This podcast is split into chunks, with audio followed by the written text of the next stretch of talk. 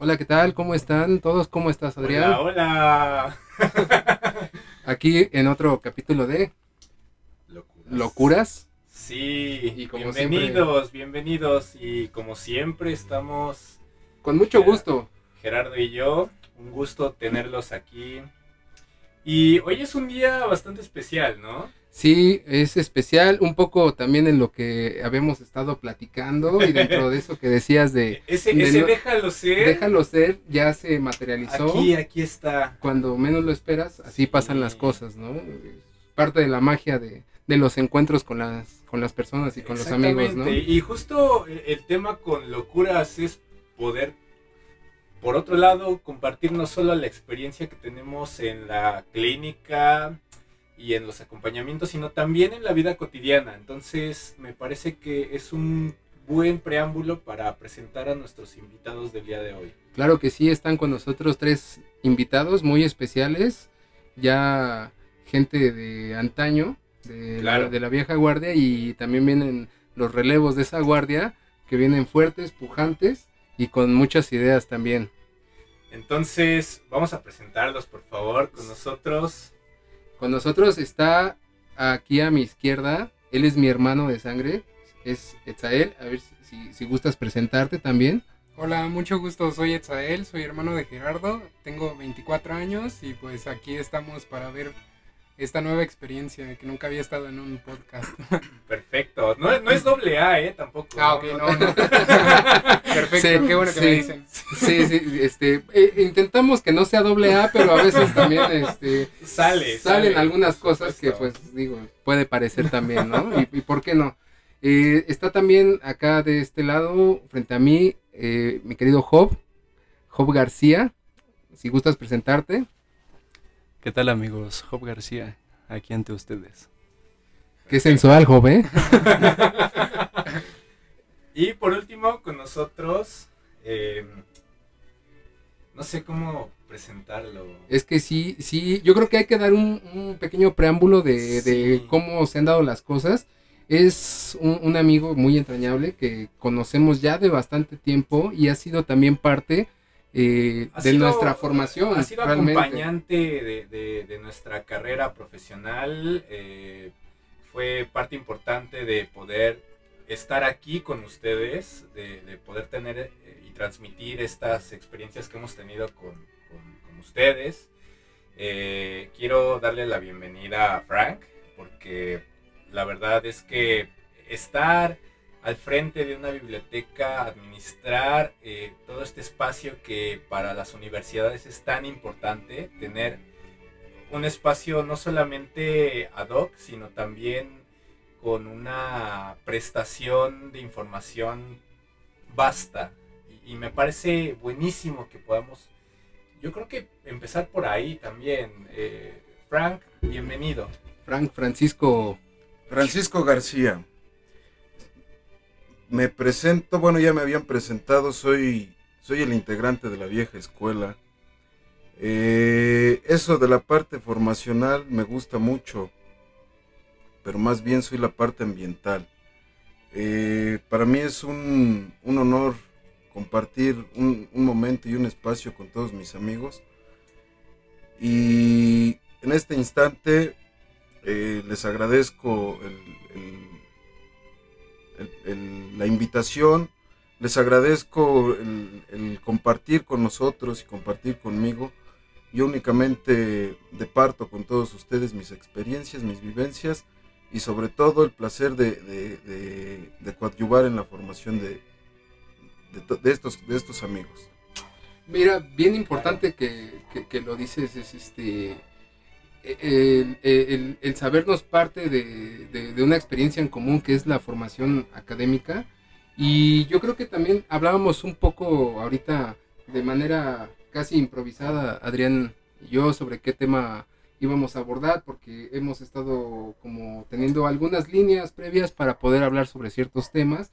Y yo creo que llegamos a una conclusión que parece casi obvia, que es algo que nos ha reunido a nosotros a lo largo de los años y que nos ha manten- mantenido cohesionados y con, con hambre de, de- de querer buscar más, que es el gusto, la pasión eh, por la música y todo lo que deviene con ella.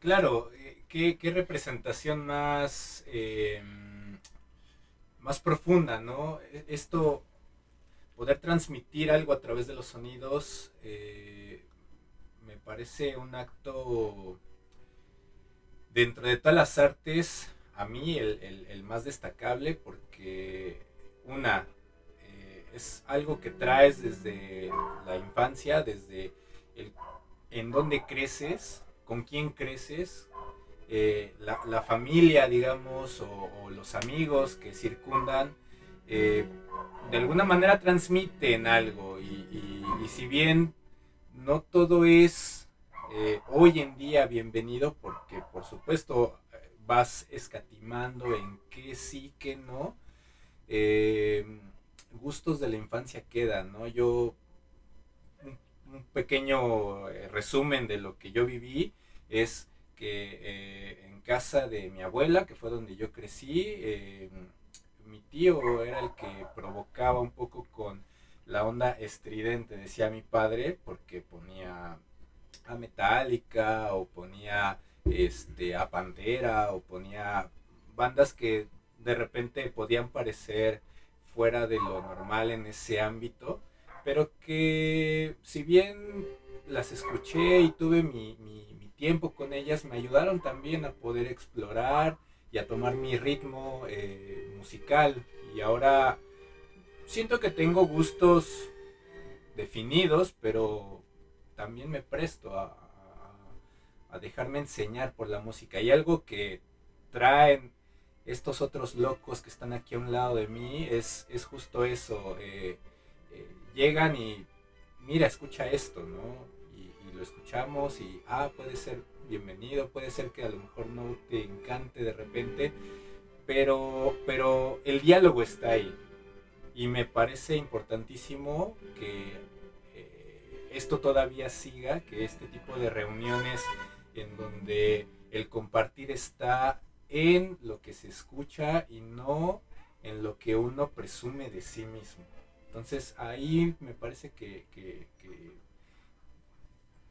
digo, hay, hay mucho para, para hablar, hay mucha tela de la cual poder cortar. Claro, es un tema que es infinito, ¿no? En, en cierta forma, porque podríamos hablar desde cómo nosotros nos hemos acercado y aferrado también, como, como tú lo dices, que dentro de las artes es de lo que consideras tú como más destacable Totalmente. tal cual lo dices. Y, y Francisco di- dice algo muy importante que es venimos a compartir experiencias y es algo que hemos remarcado a lo largo de los, de los capítulos que hemos grabado, que nosotros nos limitamos a compartir experiencia, ya sea eh, de los acompañamientos, del día a día, pero eh, sí, eh, esa es la posición que yo también asumo, que es uno comparte a partir de lo que vive. Y pues a mí me gustaría escuchar también a los demás qué, qué es lo que los ha llevado a, a tener ese involucramiento que pareciera ser eh, no tan ordinario, en el sentido de que no solamente es poner ruido de fondo, sino eh, qué es lo que los ha llevado a vivir a partir de la música, porque así como lo- lo- los he visto y los conozco, sé que, que viven también a partir de la música, por la música y para la música. Y no sé, chicos, de ustedes, ¿quién, quién les gustaría compartir cómo es que llegaron a ese, a ese clímax de decir, la música es parte fundamental de mi vida? Pues creo que creo que todo este gusto de la música viene desde mis papás inicialmente. Eh, recuerdo mucho en mi infancia que mi mamá escuchaba música todo el día, escuchaba la radio y pues eh, también cuando era pequeño recuerdo las canciones de mi hermano, lo que me enseñó y mis primeros gustos pues se, se resumen en eso, en las la música que él me enseñó y de a partir eh, de ese punto, pues yo empezar a explorar más, este, intercambiando discos con, con amigos de la secundaria, o escúchate esto, puede que te guste, y todas esas cosas fueron lo que me fue como conduciendo al gusto de, de pues, que es de mis artes favoritas, la verdad. Y pues, pues creo que, creo que lo que más me gusta de, de ese arte es que es de los pocos artes que me hacen sentir algo más allá de, de un gusto, pues, pues sí, o sea, normal, sino que me hace sentir cosas, me, me genera sentimientos y todo eso. Y creo que, creo que eso es muy importante para cuando tienes que apreciar un arte, ¿no? Que, que te haga sentir incluso cosas físicas. Claro, Claro, sí, sí es muy importante esta parte. este, estaríamos hablando ahí de sensibilidad, ¿no? De sensibilidad y de respuesta ante, ante algo que es pareciera que es ajeno a nosotros. Eh, justo creo que algo que, eh, y, y lo estábamos hablando hace unas semanas, ya que eh, vamos planeando esto con tiempo. Digo, en algunas ocasiones se ha prestado que hemos improvisado en, en estas, eh, en estos tópicos, pero algo que se cuela y que me parece bien importante es, eh, dice sensible y dice sentir, y sí es con este sentir, es consentir a la música, ¿no? Es, es permitirte escucharla y permitirte, dejarte enseñar por ella. Eh, yo creo que a partir de la de la enseñanza que uno puede abstraer, para mí el poema que puede surgir a partir de la música, la- las letras y la carga emocional que viene de, ello, eh, me, me tocan mucho, ¿no? A mí una canción que tiene una buena letra me, me llama mucho la atención. Entonces, eh, obviamente esto es mío, para los demás seguramente hay otro tipo de, de- de relación que tienen con, con la música. Digo, Digo, en esta parte de, de decir cómo, cómo nos ha tocado la música, también está este, el testimonio de Job, que me parecería, eh, digo, por, por experiencia propia, casi sobrada la explicación para mí, pero, eh, digo, para los demás, compartirnos de dónde viene todo, claro. todo, todo eso, que esa pasión. Bueno, pues primero que nada, todo empieza desde pues una educación, ¿no? Lo traigo desde los abuelos incluso.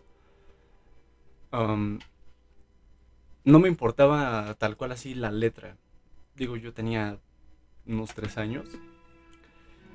Y pues el primer momento en el que me sentí impactado ante un, un personaje bastante favorito para mí fue pues Jim Morrison probablemente yo no le prestaba atención a sus letras, pero su música era bastante... Me marcó muchísimo. Yo veía y, o sea, videos. y decía, "No mames, yo quiero ser una persona así loca, ¿no? Una persona, pues, que, que, que le guste de la música. Poco a poco todo fue creciendo y empecé a conocer más bandas, como lo comentaba desde un principio con mis abuelos, fue el rock clásico, que fue desde el blues, rock and roll, um, ciertos rhythm and blues o incluso jazz, que también después de un tiempo en los 60 ya era agogó y todas esas cosas que se podían bailar. Después, ese fue el parteaguas, o sea, yo conocí el rock and roll y de ahí dije, no, pues vámonos, ¿no? Es lo más hermoso ya creciendo, pues escuchando las canciones, prestándole más atención ahora sí a la letra, podía profundizar más en, en mis sentimientos, en cómo me sentía ante esa, esa melodía que a veces no tiene mucho que ver con la letra, pero son fragmentos que se van uniendo poco a poco para darle forma, pues, a cualquier forma que yo pueda sentir. Puede ser desde un círculo, un cuadrado, un triángulo pero que concluía una acción. Entonces, creo que lo mejor de toda esta experiencia ha sido remontarme a ciertos recuerdos, a ciertos recuerdos, perdón, eh, pues de cada canción. Hay canciones que me han marcado desde muy niño, rock and rolls muy viejitos. Y hoy en día, pues puedo escuchar hasta black metal, que es algo, pues, sumamente explosivo claro. ya que puede, o sea, tus emociones ya estallan, ya no solamente se permanecen en un punto de nostalgia o de felicidad, sino que ya estallan aún más allá de, pues como la misma música, ¿no? O sea, una evolución de sentimientos como la evolución del sonido. Entonces yo siento que esa parte es la que más me ha arraigado para pues ser tan amante de la música. Ya, algo que, que, que salta al, al, oído, al oído, no a la vista. Por supuesto. Es, eh, hablas de la locura, de que tú veías locura en este personaje, Jim Morrison, y es ciertamente eh, la estampa, ¿no? Que, que, que, resalta, ¿no? Dentro del desfase, que, que digo, en mi experiencia, intentando componer algo, eh, sí debes desfasar un poco la lógica para poder acceder al mundo de la música. La música meramente lógica parece que pierde brillo. La música que está guiada por ese desfase del cual hablas, que es una locura, resalta al oído, ¿no? Y es cuando te encuentras con esas esos pequeños eh, rincones en donde te hallas cómodo, y en esa comodidad también está presente el hallarte cómodo. ¿Por qué? Porque te pone, pone frente a ti tus propias incomodidades. Particularmente yo también he sido muy eh, melódico, eh, mayormente. Me, me, mis fijaciones han sido mucho en cuanto a tonos, ritmos, eh, formas, estructuras, más que líricas. Pero esa es la otra riqueza de la música, la lírica. la lírica, cuando tú descubres la lírica de la música, viene otro mundo. Y, otras sensaciones. Y otras sensaciones. Y es algo que, que, dices que me fascina, es antes del rock y después del rock. Entonces hay una vida después del rock and roll. Mi vida después del rock and roll. Por supuesto. Francisco, por favor, ¿qué, qué nos dice usted, señor? Han tocado puntos sensibles. Han tocado puntos importantes. Primeramente quiero destacar que Job García es, es mi crío, es mi, es mi pequeño. Eh, en segundo punto, han mencionado, han, han hecho mención de, de, sus primeras influencias. Yo también voy a hacer eh, mención de las mías. Mis primeras influencias fueron mis padres recuerdo bien cuando ponían aquellos discos de los Rocking Devils, de los Hitters, de los Hooligans, los Rebeldes del Rock, eh, los Teen Tops y baladas de, César Costa, pero a final de cuentas ese, tipo de baladas no influyeron tanto en mi vida. Eh, como tercer punto, han hecho énfasis, iniciamos hablando de música, pero posteriormente hicimos, hicieron énfasis en un estilo en particular. En un estilo en particular que nos atañe a los cinco que estamos aquí. Y que de alguna manera nos ha dado, nos ha impulsado a tener una formación. Que nos ha reflejado y que nos ha dado aquello que nos gusta. En primera instancia, eh, yo, yo creo, yo opino, que el rock and roll es una muestra de rebeldía hacia nosotros mismos. Esa muestra de rebeldía a lo autoimpuesto por nuestras, por nuestras santas mamás o nuestros grandes papás. Encontramos ese punto de enfoque que nos, que nos impulsaba a revelarnos aquello que estaba estipulado en, en el dogma social el rock and roll. El rock and roll es, para mí es, es un mundo, es otra vida. Eh, para mí es pasión. Y lo puedo estipular haciendo mención en que la primera, la primera la primera prueba de, esto que tuvo Job García tenía tres años cuando escuchó a, James Douglas Morrison. Eh, yo crecí con otra, con otra secuencia, pero a final de cuentas me llevó a apasionarme por algo que es para mí hermoso. Es, es mi otro, es mi punto de desfogue, es mi punto de anclaje en, en el planeta Tierra Eh, yo inicié, como bien ya lo mencioné, yo inicié escuchando rock and roll de los, de los 60 hecho en México, pero también eh, escuchaba a los Beatles, a los Rolling Stones. Recuerdo aquellas estaciones de radio que escuchaban mis papás, muy famosa, la Universal Stereo. Otra no muy recordada que era Estudiantes 1260 con César Alejandre y La Pantera. Y mis papás se la, se, la vivían escuchando música. Hay otras canciones que también me han marcado y que, que, que, que debo de reconocer que forman parte de, de- de- de mi vida, pero ya lo platicaremos en otro momento. O más adelantito, si es posible. Eh, todo eso, todas esas menciones que, a las que hago referencia, me impulsaron a, en, una infancia temprana, eh, adquirir por voluntad propia un extended play de aquellos discos de vinil que se producían de, de 7 pulgadas. Eh, recuerdo muy bien que traía cuatro canciones. Por un lado traía la que Rolling Stone de, Bob Dylan y el blues del subterráneo melancólico. Del otro lado traía The House of the Rising Sun y The Sounds of Silence de los Tremelos. Cuando yo vi ese disco, dije, padre, cómpramelo. Yo lo quiero y me aferré y, me lo compraron y lo puse hasta que la aguja se reventó porque eh, no existía otra cosa en la que escuchar música. Si no era el radio, era una tornamesa.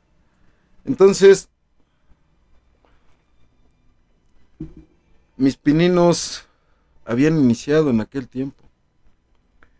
Eh, recuerdo bien que todos los días esperaba que pusieran canciones memorables para mí, icónicas y, hoy en día son melancólicas. Who Stopped, Who the Rain de, de, de Creedence Clearwater Revival. Eh, hey Hey Were the Monkeys de, los Monkeys. Eh, Happy Together de Turtles. Y canciones muy similares, que si se dan cuenta son muy melódicas. Eh, son muy. son canciones muy armónicas. En comparación a, la mención que hace, por ejemplo, Hop, que, que llega a un punto de- del black metal en donde las estridencias revientan el concepto, eh, cualquier concepto establecido. Entonces, yo crecí, yo me formé con esas armonías. No soy muy amigo de los Beatles, pero sin embargo sé reconocer que los Beatles nos regalaron la posibilidad de conocer y de escuchar armonías en cualquier canción de rock and roll. Si bien hago mención o hago énfasis en el rock and roll, les puedo decir que también me gusta, hoy en día he crecido, eh, parte de la evolución de las especies, me gusta pues, el jazz, me gusta la música ambiental, la música de sala, la música eh, de orquesta, he aprendido a apreciarla. En aquel tiempo les, les cuento que yo era purista, algo que no era 1994 y algo que no se relacionara con el rock de los 60 a mí no me, no me, no me cabía.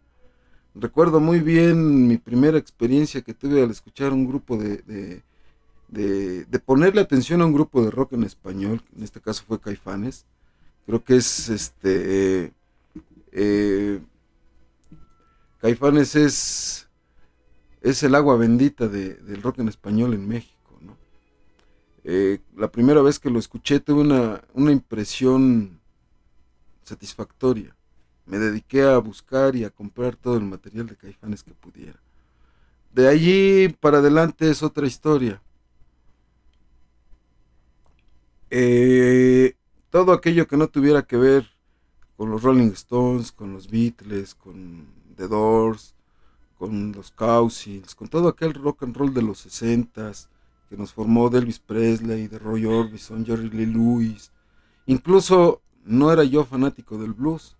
Tuvieron que pasar algunos años para que yo me adentrara en ese, en ese tema, que es precisamente la base, la base, el cimiento. Si no, si no, si no probamos el blues, no tenemos lo demás. Pero estamos en el rock and roll. Entonces el rock and roll eh, me costó mucho trabajo salirme de ese, de ese purismo. El, no existía nada mejor que los sesentas. Hoy en día comprendo que, que, no es así.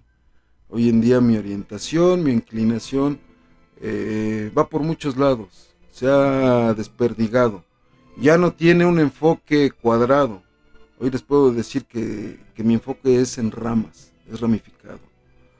Entonces, mi experiencia y, mi vida en el, rock and roll se inicia como la mayoría, con los papás.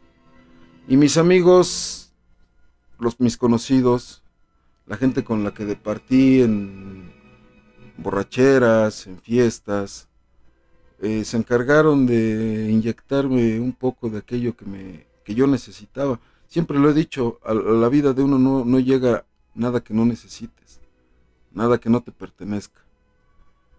Eh,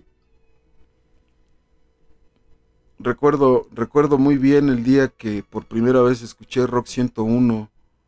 Estaba, estaba con un amigo, prendió puso la estación de, puso, prendió su, el estéreo de su carro, puso una estación y curiosamente en esa estación estaba sonando Rock Lobster de The B-52.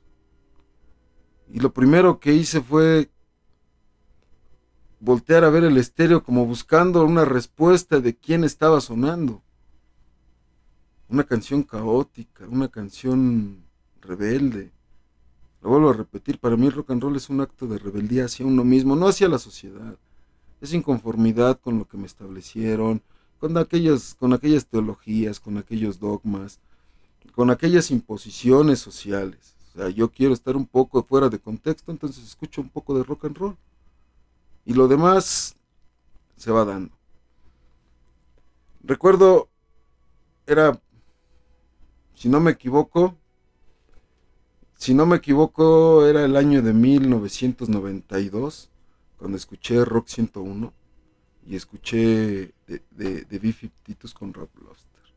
La siguiente, la siguiente canción que pasó en la programación fue una canción de los Smiths. Estalló mi cabeza. Que no puede ser que esto exista. O sea, amo los Creedence, pero hay otro mundo afuera e, existen otras cosas. E inmediatamente me di a la tarea de todos los días sentarme a escuchar la radio y, no nada más escuchar, grabar. Grabar cada, cada programa, grabar cada estación. Eh,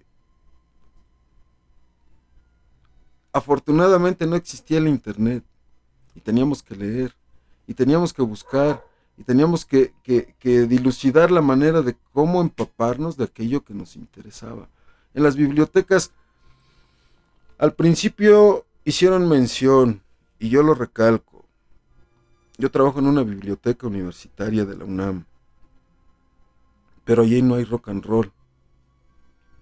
En ninguna biblioteca encuentras rock and roll, en ninguna biblioteca pública. Sí lo hay. Hoy en día sí. No, sí lo hay. Por algo te conocí. Por supuesto. O sea, Eres el exponente del rock and roll ahí. Eh, digo, fue, fue el motivo, lo, lo expongo, para poder eh, conocer y entablar una relación con, con Francisco, el estar en un simposio y de repente escuchar algo que resulta típico dentro de la norma, podría decirse, de consumo de música y tener el acercamiento de preguntar, oye, tú estás escuchando esto y de ahí viene toda una relación eh, en muchos sentidos. Y tú querías tomar un, un poquito el tema porque hay algo que está como constante, pero antes me gustaría decir como parte esencial para poner el alfiler, no sé si vas a ese punto, que es eh, mi experiencia de iniciación dentro de la música. Por supuesto, ahí quería ir y, también, adelante. También dale. parte precisamente de la exposición, exposición constante a partir de mis padres en la música. Cuando yo era chico recuerdo que también todo el tiempo había música, tanto en un formato como en otro, eh, como dices el radio, eh, viniles me tocaron de manera ahí de patinón porque iban saliendo, pero el cassette y, y, el punto es la relación parental que hay con la música también. Y esto que hablas sobre el rock and roll y decir, yo quiero algo más, podríamos hablar un poquito también del fenómeno eh, decisión ahí, de, de, de, de, esta parte Sí, edípica, podría decirse que hay un. Edipo ahí también. Pero, pero, pero eh, sí hay una, una separación, lo dices muy bien. Eh, justo estaba tratando de recordar este inicio y, y los camotes van a poner eh, realce en esta- Es parte del es- conversación. es el soundtrack urbano. Sí, es Es parte, es parte es, nuestro, de... es nuestro fondo de, Sí. de- de- de Sí. conversación, por supuesto. Eh, Y este- esta es una muestra de, de que, es- de que es real esto. Por ¿no? supuesto, es un, es, es un encuentro que me parece buenísimo en el sentido de que yo vuelvo al tema de la palabra. ¿Por qué las letras? Eh, bueno, quien me conoce un poquito, este, ahí tengo un correo electrónico y en algún momento hice mención del Adrián y Letras. Y, justo ahorita está haciendo clic algo en mí. Em, la relación por la palabra que hay respecto a la música.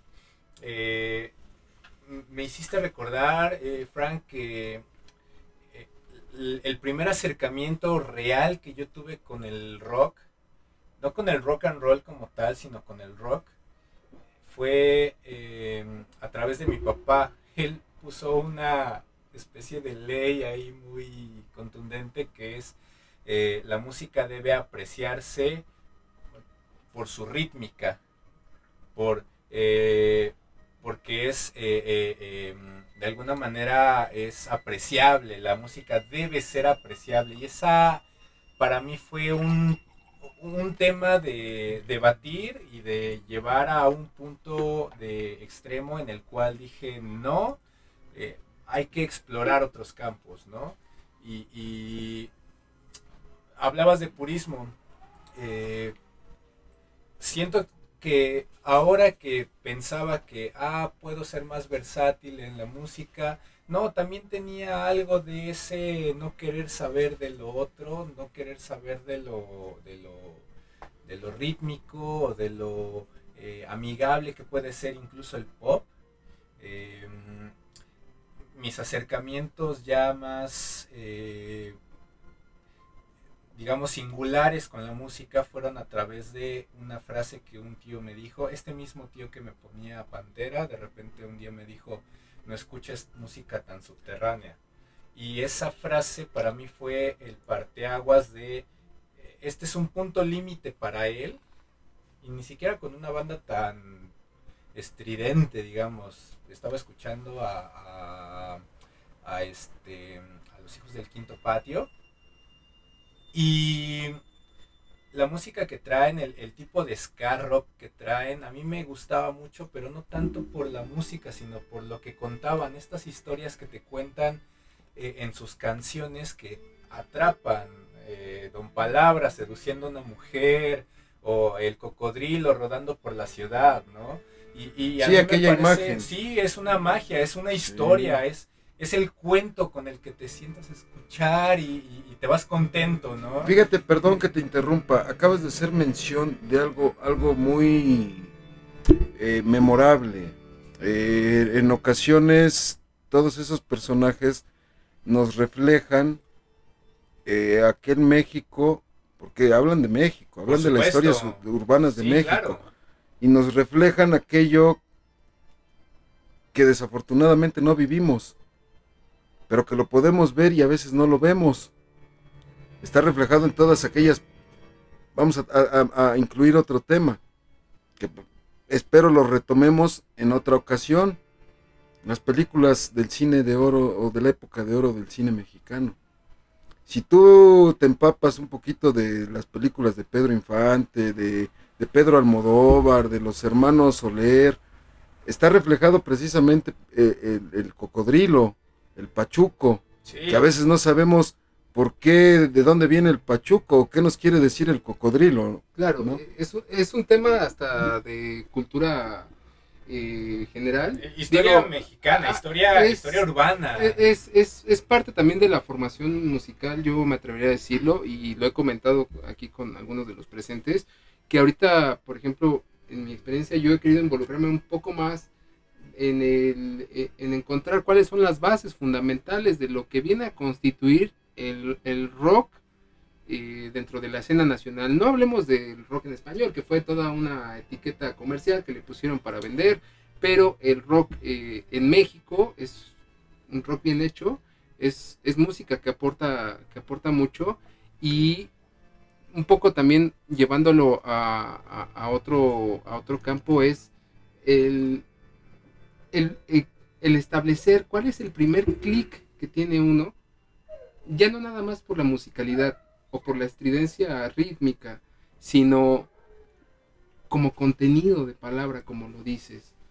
Contenido de palabra que viene a, reforzar y a ser parte también de una afrenta, podría decirse, contra el gran otro, siendo que también viene de un gran otro esa música pero el rock and roll es contestatario, en sus orígenes es contestatario y, va a, un asunto contracultural, se y, y por supuesto que estamos hablando de apreciar música que de alguna manera es eh, contestataria o es eh, una llamada, digamos, de atención contra lo que estaba sucediendo en un status quo, digamos, musical, pero no podemos dejar de mencionar también que eh, cuando The, Dark Side of the Moon fue hecho, el siguiente paso de Pink Floyd fue hacer un disco que vendiera más copias todavía. Claro. Es decir, eh, obviamente está inmerso este tema mercantil y, este tema, eh, digamos, de empresas que están alrededor de estas bandas que si bien son muy buenas y nos están transmitiendo una idea, quien, quien, quien haya escuchado el álbum, eh, me parece que puede, puede ponerse un poco en los zapatos de quien está viviendo una vida y, y, de repente se da cuenta de que ya es viejo un día y de repente se acaba todo, ¿no? Me parece a mí una historia genial eh, muy ilustrativa. Insisto, es algo que sí me pongo a escuchar en la comodidad de mi cama antes de dormir y, es en donde es como, es como el cuento antes de dormir, ¿no? Y, me lleva, me transporta a esos espacios en los que digo, bueno, yo también tengo que hacer algo, ¿no? Eh, e insisto, esta relación con la palabra que hay en donde yo trataba de salir de esa burbuja, digamos, musical que había, eh, me lleva a mí a empezar a explorar eh, otros campos, tanto del rock como de la música que estaba eh, fluyente en, ese año, en esos años, 2001, 2002 eh, a mí Gorilas, para mí es una banda muy representativa, me, hizo eh, clic inmediatamente, el primer álbum me parece un álbum muy bueno y lo conseguí y aparte de Clint Eastwood, que es una canción que todo mundo debió escuchar en algún momento de su vida, pero pueden acceder a otro tipo de, de canciones de ese mismo álbum y la verdad es que está interesante, es un álbum muy completo muy experimental. Eh, y, yo me casé con esta idea como de la experimentación en la música, ¿no? También, si bien eh, a mí me gustaba desde muy niño empezar a tocar guitarra, empezar a agarrar instrumentos para, para, para experimentar. Em, e, el tema con la música y creo que viene a colación un tema muy importante que viví con Frank la primera vez que lo conocí, porque yo estaba muy clavado en el trip hop y no entendí su comentario en la primera ocasión en la que fue mencionado, pero después pudimos volverlo a hablar y, fue muy interesante, ¿no? Yo le decía, escucho Portishead porque me gusta, porque es algo muy interesante. Yo, insisto, son bandas que escucho en la comodidad de mi intimidad. Y, la respuesta de Frank fue, esto yo lo escucho para hacer el quehacer, ¿no? Y, de alguna manera sentí esa, ese demérito que por otro lado eh, yo no entendía ese contexto del por qué lo estaba diciendo. Él, me lo explica muchos años después y digo, wow, qué interesante que, ese, ese cuento de cuna, digamos, para mí, es para él hacer que hacer es un, espacio, digamos, de, reflexión, de introyección, de un espacio de, de verdadera comodidad y de escucha. Entonces, me parece genial que cada quien tiene esas cosas insensatas con las cuales hacerse, apropiarse de la música y, comenzar a hacer con ellos, ¿no? Claro. Hay por ahí también un disco, ¿no? Hasta de Zoe que se llama Música de Fondo, ¿no? Claro. Eh, y había, me, recuerdo, recuerdo mucho una experiencia que tuve con un profesor en la facultad, eh, Cardoso, no sé si lo recuerdas, en, la, en la clínica. Él era un apasionado también de la música y él, él decía que para escribir, él es investigador, de hecho, y él, él mencionaba, yo para sentirme cómodo y escribir, siempre debe de haber música de fondo, para poder generar cosas, generar ideas.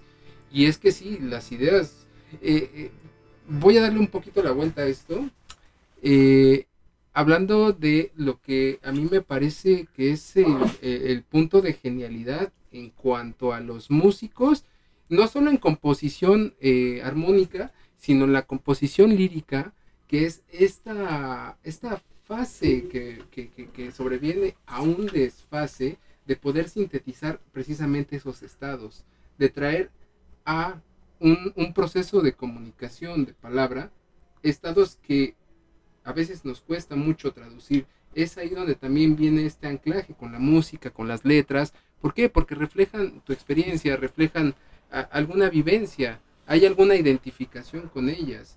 Y la genialidad es eso, o sea, hablar, hablar requiere, lo, lo, hemos visto nosotros, por ejemplo, en la clínica, en los acompañamientos, requiere, y tú lo dices muy bien, es un desgaste, requiere de, fuerza, requiere de voluntad para poder llevar a la palabra algo que está dentro del pensamiento. Y cuando alguien puede componer una letra que sintetiza toda una idea, que sintetiza toda una experiencia o un fenómeno que está, eh, digamos, en, aspectos que se han tratado incluso en, este, tratados filosóficos, a mí me parece extraordinario esa capacidad de, no, reduccionista, sino de síntesis. De, captación y de, proyección. Eh, claro, de, captación de proyección en palabras que podrían parecer precisas. Exactamente, son precisas. No podría decir otra cosa. Solo quería compartirles que mm, he escrito algunas cosas. Quizás no sean... Bueno, no hablemos de una altura en la que tengan, sino que siento que esa parte de... Hay que deshacerse para escribir ciertas cosas, ¿no? Hay que deshacerse, hay que desarmarse, hay que transmitirlo todo y a final de cuentas siento que es una parte muy... Mm, pues puede ser hasta muy personal, pero logra transformarse en algo que, que amase a todas las personas. Porque todos lo pueden llegar a sentir en algún momento. Claro, son, son, como relaciones arquetípicas. Eh, han hecho mención, han hecho mención eh, este, a varios puntos y en este en específico, eh, yo quiero comentar, el rock and roll no nada más es, es rebeldía hacia uno mismo o hacia la sociedad. Porque el rock and roll o el rock está proyectado como rebeldía hacia, hacia lo establecido, hacia el establishment. Eh, acaba de, tocar un punto sensible. Eh, el desarmarse, el conocerse, el reconstruirse. El rock and roll han mencionado que es arte. Claro que sí, es algo artístico, es algo poético. Para hacer, para hacer algo, algo de ese nivel se necesita reconocimiento personal. Se necesita captación de, del sistema de cosas como algo diferente, como algo distinto. Precisamente ahí renace nuevamente lo que ya mencioné, la rebeldía. Rebeldía hacia, hacia cualquier cosa. El rock, eh, considero que, proyecta más. Adrián hace, hace unos momentos hizo mención de, de, Pink Floyd y, y, posiblemente Dark Side of the Moon le salió como un disco inspirado le salió como un disco eh, personal, personalizado, con vivencias y experiencias propias.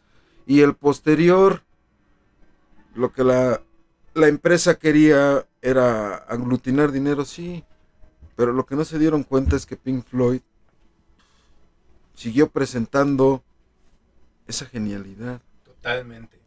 Siguió, a pesar de que les exigieron vender. Sí, les exigieron vender, les exigieron generar dinero, dijeron, sí, sí, vamos a generar dinero, pero también vamos a explotarnos, vamos a sacar eso que, eso que, no necesitamos, eso que nos... Eh, escribir, tocar y proyectar rock and roll es una terapia psicológica. Es alcanzar el ser escindido, es alcanzar el remanso de todo, de toda esa problemática individual que traemos. Eh, por eso es que lo identificamos, si bien ya lo dijo Gerardo, está sintetizado.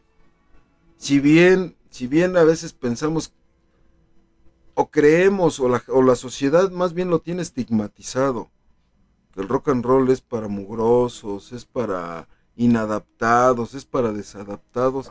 Déjenme decirles que no. La mayoría. ¿Y por qué no? Sí, pero son desadaptados porque ya no se ubican dentro de ese de eso establecido.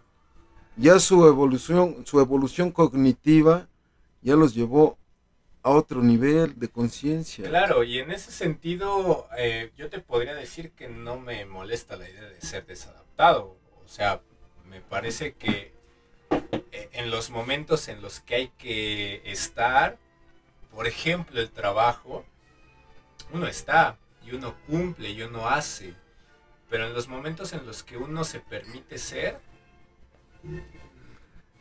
es correcto. No, no, no, no hay ningún problema de que uno sea, ¿no? Y, me parece bello que, que la música venga a, a tocar esas fibras que están ahí, están ahí presentes. Yo no quiero, quiero sacar de lo terapéutico el, tema de escribir música o de generar un concepto artístico, porque por otro lado es una expresión totalmente eh, eh, insensata, es una expresión que podría no gustarle a nadie más que a ti pero no por eso deja de perder eh, el valor de escritura o deja de perder el valor de transmisión. en todo de caso, hecho, de hecho, es algo que, digo, es retroactivo, que tú puedas escuchar una canción propia. está muy padre. Creo que es algo genial. Yo una canción escribí en toda mi vida, está perdida, no sé por dónde. A veces no tenemos el valor de externarlo y de esa manera logramos expiar aquello que, que nos hace que nos hace eh, que nos pone en evidencia ante, o nos hace vulnerables Que con los demás ¿no? ante el exterior. ¿no? exactamente exactamente entonces el rock el rock en específico coadyuva a esa transformación, coadyuva a no quedarte sentado en tu mecedora, que co- coadyuva a no a no sentirte desabrigado, te ayuda a, a- no a empoderarte, porque tampoco te genera te genera eh, alivio. Y no nada más escucharlo. Porque escuchas. cua- hay- hay- hay- me ha tocado. Me ha tocado que escucho canciones. Y, y- vuelvo a retomar el inicio. Cuando en un principio escuchaba una canción de rock en inglés. No sabía lo que decía. Pero mi cuerpo la, la- la recibía. Mi cuerpo se cimbraba se emocionaba mi, mi, mi ser al escuchar esa canción y la esperaba todos los días. Posteriormente, cuando le, le encuentras sentido a la canción, empiezas a... a- a- a- hoy en día es un, es un hecho de que ninguna canción en inglés o en cualquier otro idioma que esté cantada es difícil de, de- de- de conocer lo que dice. Cuando empecé a conocer lo que, lo que decía, lo que decían, lo que escribían, yo decía, si lo tenía aquí enfrente. He de decir que yo me agarraba los diccionarios de español-inglés para Ese- ese era buenísimo. Las, las canciones. Sí, Eh, era, era un deseo mío querer saber qué decía Sí, cada, cada un canción. 70% le atinabas y la canción quedaba pues más o menos acorde a lo que a lo que te imaginabas, ¿no? Y muchas otras veces también contrastaba, ¿no? Porque a veces también eh, hay, hay canciones que uno da por hecho que tratan, digo, cuando no Por se sabe sobre la lírica, eh, parece que tienen un, un, un acento jubiloso, parece que tienen eh, un, un sentimiento más eh, febril, y cuando lo contrastas con lo que dice, cuando sabes lo que dice, dice- te encuentras con que es totalmente antagónico, y eso también es parte de la genialidad, no solo del rock and roll, sino de la música en sí, ¿no? Porque es la vuelta de tuerca lo que está diciendo al contrario de la melodía. Esos contrastes son los que también te permiten moverte en varios, en varios estados, ¿no? Y estábamos hablando un poquito también de Pink Floyd. Y aquí, bueno, también Etzael, eh, regresando, Por porque es, es, es, es un parteaguas, eh, yo creo, muy marcado para, para nosotros, pero dentro de la experiencia, eh, yo sé que a ti te gusta muchísimo. Perdón, Floyd. yo quiero hacer yo quiero hacer una pausa y quiero interrumpirte. Eh, tenemos dos personajes relativamente jóvenes, Cronológicamente jóvenes. emparejados. Sí. Y sí. tienen y, y distantes en el tiempo, o sea, distantes en, en el, en el espacio más bien, pero créanme que tienen en común más de lo que se imaginan. Y precisamente acaba de hacer mención, Gerardo acaba de tocar fibras muy personales de estos dos queridos amigos. Muy delicioso. Pink Floyd. Eh, les voy a ceder el- la palabra, no sin antes hacer un comentario. En alguna ocasión platicando con un amigo que, tengo, él es fanático de Pink Floyd y de- del progresivo. Pink Floyd, este, Jethro Tull. Y yo le mencionaba, a mi hijo le gusta mucho Pink Floyd y me dice, güey, eso no puede ser. ¿Cuántos años tiene tu hijo? No, mi hijo tiene 19 años. En aquel tiempo, hace 5 años. Me dice, güey, eso no puede ser. Alerta de spoiler, ¿eh? Otra alerta de spoiler. Bueno, no, no. Otro, otro comentario que quiero hacer. en este momento conozco a una niña de 15 años que es fan de Pink Floyd. Y, y ayuda mucho a este Sí. comentario. Una niña de 15 años que es fan de Pink Es Floyd que- me parece un diamante entre Hoy en día sí. piedras. Hoy en día, hoy en día déjame decirte que con todo este fenómeno que está sucediendo y la reggaetonización que existe en Latinoamérica, Tanto la reggaetonización como la sobremasificación de la oferta musical. Y, vamos, Sí. y vamos a acotar un poco esto, porque a mí me gusta hacerlo. No estamos demeritando géneros Claro, musicales. no, Para no, mí, no. eh, o sea, yo puedo llegar a escuchar Luis Miguel en algún momento Por y cantar sus supuesto. canciones, pero Que no son suyas. que no son suyas, están escritas por otras personas, claro. Eh, y que pero- lo han apoyado mucho. pero, pero, pero quiero hacer énfasis en que hay dos que tres por ahí exponentes del trap o reggaetón que pueden llegar a tener in- cosas interesantes. Claro, la búsqueda siempre es personal. ¿no? Exactamente. Claro que Y, sí. y en ese sentido, eh, para, no, para no demeritarlo, porque dije piedras, no quiere decir que sea eh, eh, gente que está por debajo de, sino es lo que comúnmente se escucha Tienen lo que otra culturalmente visión. se escucha y de repente te encuentras con alguien que dice, ah, me gusta tal banda, me gusta tal otra, que son de los 70, 60 y que dices, wow, bienvenido, ¿no? Me, me parece muy bueno que haya gente que todavía pueda acceder a ese contenido. Sí, Es no, no, no es entrar en un conflicto generacional y, y entrar en esta faceta, ¿no? De, de decir, es que la música de este tiempo sí es válida y la música de lo que, lo que se está produciendo actualmente, pues no te- carece de sentido, ¿no? Eh, obedece, sí, a las búsquedas personales, incluso a la falta también.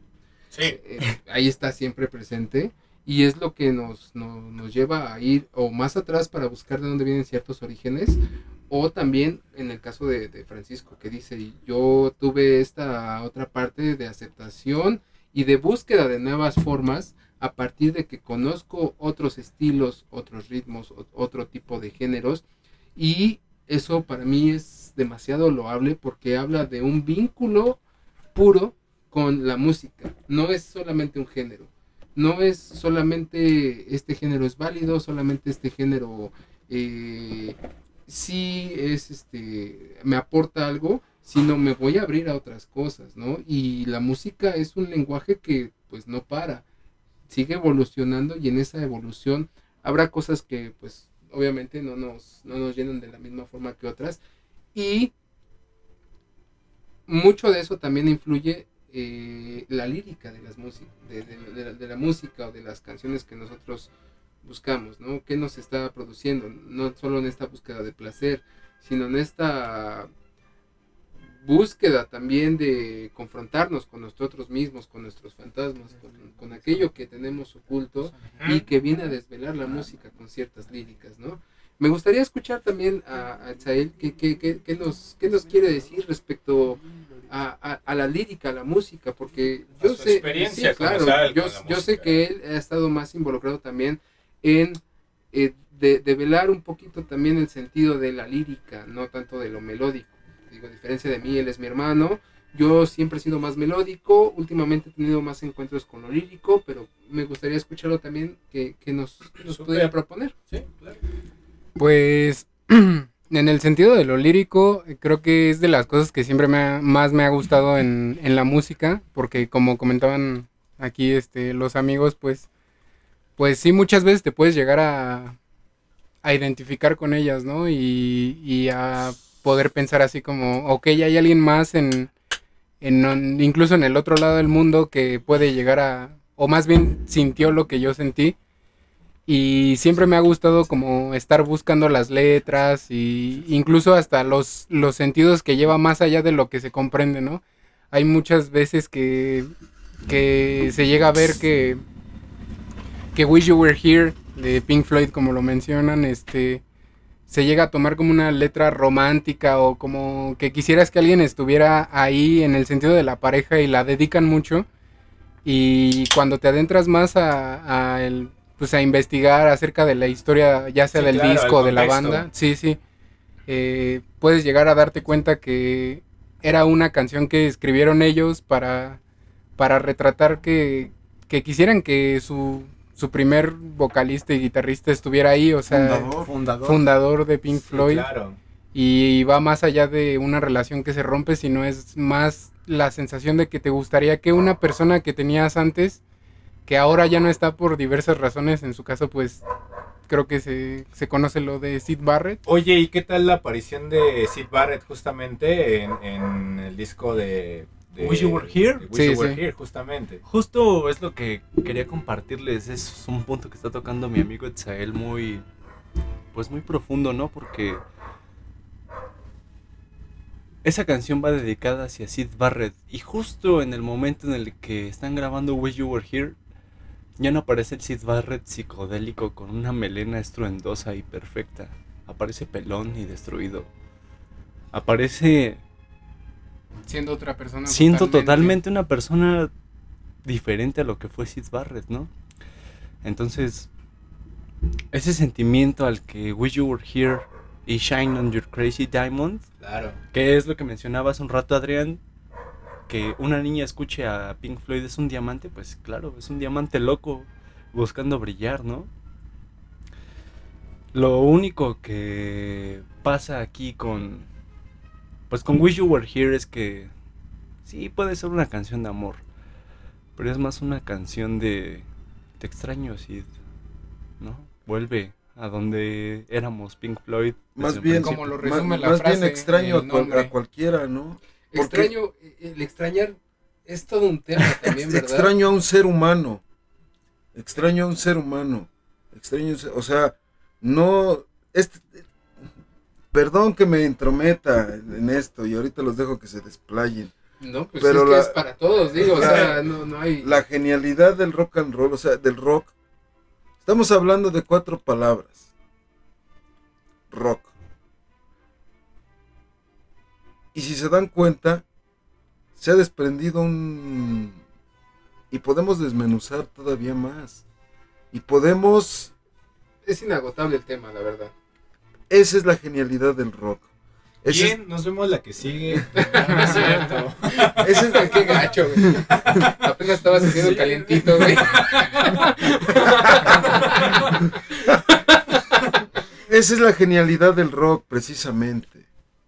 O sea, eh, aparte de combinar y mezclar culturas, creencias, nos da la oportunidad de manera individual externarnos y reflejar aquello que no nos que no nos funciona. Entonces, imagínense cuántas cosas no funcionan dentro de, de- de- o, o cuántas personas que han escrito música, ca- que han escrito canciones, o sea, todo lo que no tenemos un mundo, o sea, invariable, es es es insostenible.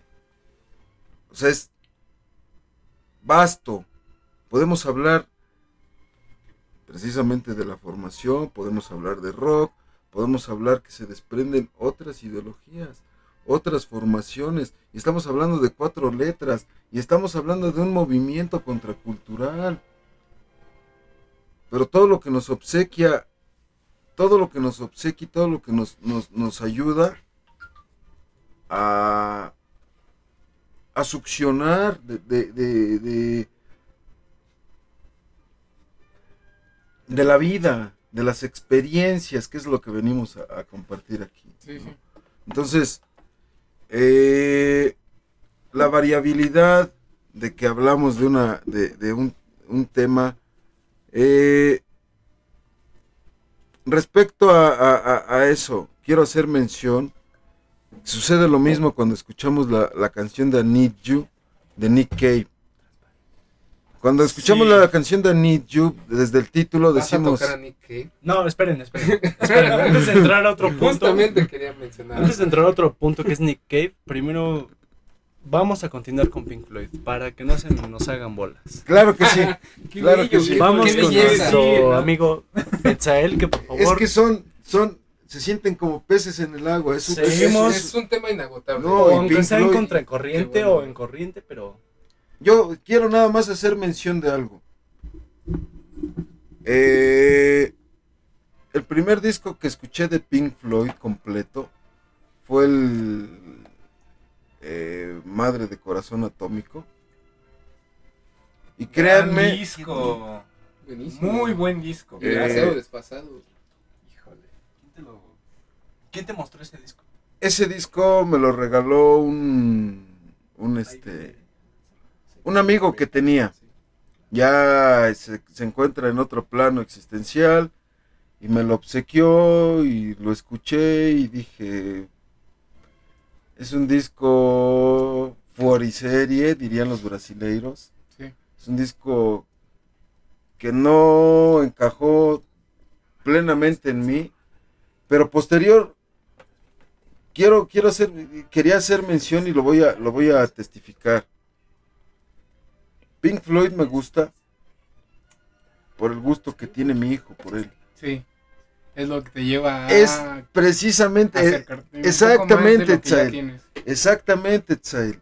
Hay muchas, yo, yo, yo quiero, yo quería notificar que hay muchas canciones, hay muchos grupos, hay muchas, muchas este, eh, bandas de rock que me gustan porque me representan o me reflejan un momento en el, en el tiempo-espacio.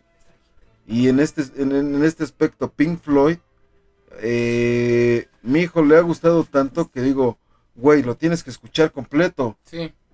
Sí, Sí. claro. Y cada una de las piezas que, que de, de Pink Floyd, así sea la más tediosa que dure 23 minutos, créeme que para mí es una obra de arte porque allí está inmiscuido. El gusto de. Oye, de ¿quién mi no hijo. disfruta ecos, por ejemplo? Uy, no, no, no. No, espérense. Ya se está Ahora sí. es que ya nos estamos metiendo Se están adelantando mucho. Ahora sí los dejo, ah, dejo a los expertos eh, que hablen de Pink Floyd.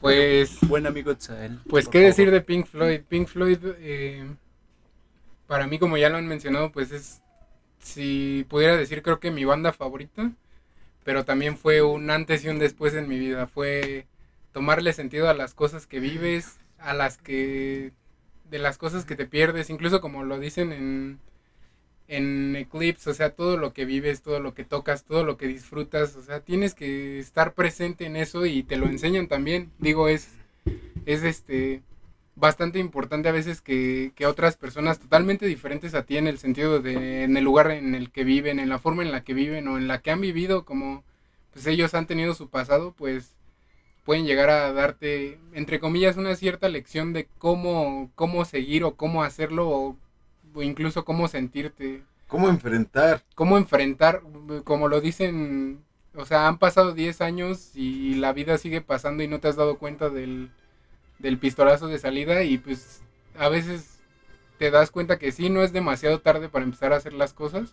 No mames, o nunca es demasiado temprano para terminarlas. Exacto, sí, y seguir pues sobre el carril, o sea, en el que tú decidas ir es llegar, o sea, seguir disfrutando la vida y, y pues sí, para mí es un antes y un después todo lo que escuché y todo lo que creo que me he clavado demasiado en la vida en Pink Floyd que pues llego a pues sí a, a apreciarlos y a considerarlos como mi, ba- mi banda favorita tanto por la música de, de los cuatro, o sea, Pink Floyd, como una vez lo dijo mi hermano, es que no nada más es Roger Pink Waters como él cuatro, lo ¿no?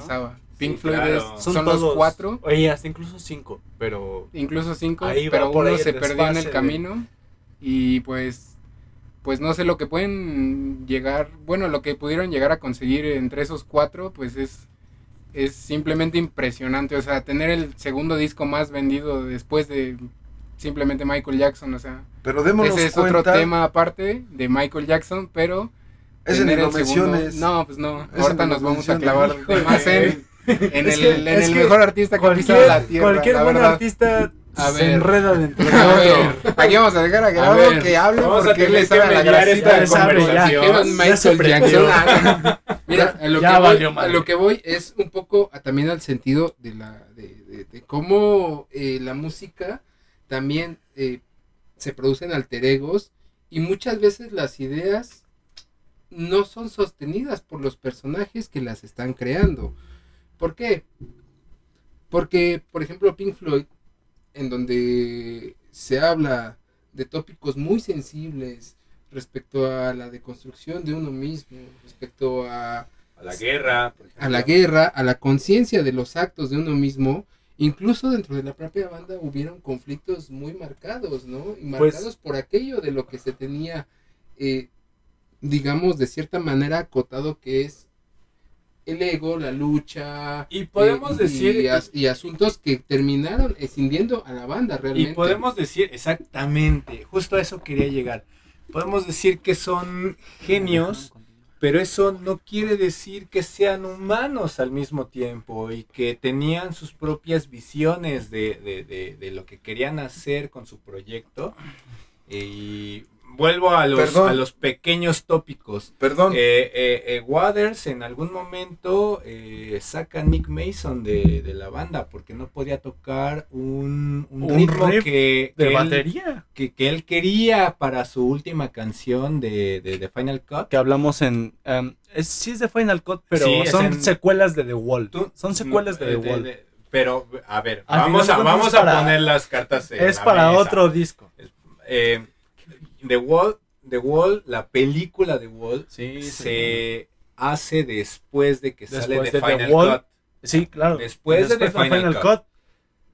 La primer canción, Canción es When the Tigers Get Free. Gracias por quitarme las palabras. Me encanta, me encanta. A mí me encanta que, que- es que es un disco, que es una canción bellísima. Quiere decir que nos apasionamos tanto por esta ya banda, entra- al pues, menos. entramos en esa, en esa dinámica en donde estamos... de eh, pasión, Está, Sí, exactamente, es una pasión, es una es pasión. pasional. Y, y eso es el sentido primero de por qué estamos aquí, por pasión. Exactamente. Y la música, bueno, fue el conductor. Pero bueno, nos, nos querías Eh, decir. Justamente el- el- la última canción de, de- de The Final Cut, que es Two Sons on- in the Sunset, eh, que me parece que tiene un riff de batería hermoso, no es tocado por Nick Mason, quien es el baterista oficial de Pink Floyd y quien se queda incluso después con eh, David Gilmour, porque después de eh, The Final Cut, eh, Roger Waters sale de la banda. Entonces ya no son cuatro, son tres. Pero en este punto en particular, eh, Waters ya estaba en, en un punto en el que ya quería hacer lo que él Lo que dictaba él- en la banda. Lo que pasó con King Crimson, por ejemplo, con Robert Fripp. Robert Fripp es la banda, es, es King Crimson y, es. y no se hace nada que no dicte él y en ese O- sentido podemos incluso volver a ahondar mucho, pero tú vas a un concierto de King Crimson y escuchas una genialidad de canciones muy teatrales con tres baterías y cuatro tipos atrás de las baterías porque lo que brilla bajadas. es eh, eh, eh, la percusión pero El eje central. el es- eje central y de hecho es es, es, es genial porque Fripp está como esquinadito ahí Sí, es taimado. Esperando a ver qué es taimado, resuelve. es taimado, ¿no? Y dentro de esto hablamos también de estos, de estos eh, rasgos de, de- de personalidad o estas eh, búsquedas también de exponer, ¿no? Hay quienes son más eh, estridentes. Me gusta mucho esa palabra que me tienes encanta tú. Hay quienes son más estridentes a la hora de decir, Como sí, Tilo, sí, por sí ejemplo. soy yo, la banda, pero hay quienes son más taimados como Robert Fripp en este momento y me estoy dando cuenta que, que esta conversación podría no terminar jamás sí claro y me da mucho gusto. Espero que hagamos unos 300 post podcasts de este Yo también de lo este espero, pero, pero a lo que voy es esto, o sea, la, la- la personalidad, el ego, el yo, eh, en esta manifestación y a partir del compartirse con el otro, también viene a volcar las mismas faltas de los músicos, ¿no? En este sentido estamos hablando de Waters, que Waters es un personaje que es un creativo tremendo y viene a mermar también la otra parte, que es soy yo Pink Floyd. Y la banda entonces también lanza otro mensaje que dicen, Claro. no, no, no eres tú Pink Ahí Floyd. está en el Momentary Lapse of Reason. ¿no? o en Que el es el- Division Bell, que lo hacen que es el- muy en contra de Waters. Sí, claro. ¿no? Es una. Es una. Una pedrada directa a Waters, pero. Por las letras también, ¿no? Exacto. O sea, se las avientan directo. Ah, exacto, o sea. Recordemos que son talking. ingleses. keep talking Eso, eso Sí, es claro. Keep talking. Recordemos que son ingleses también, ¿no?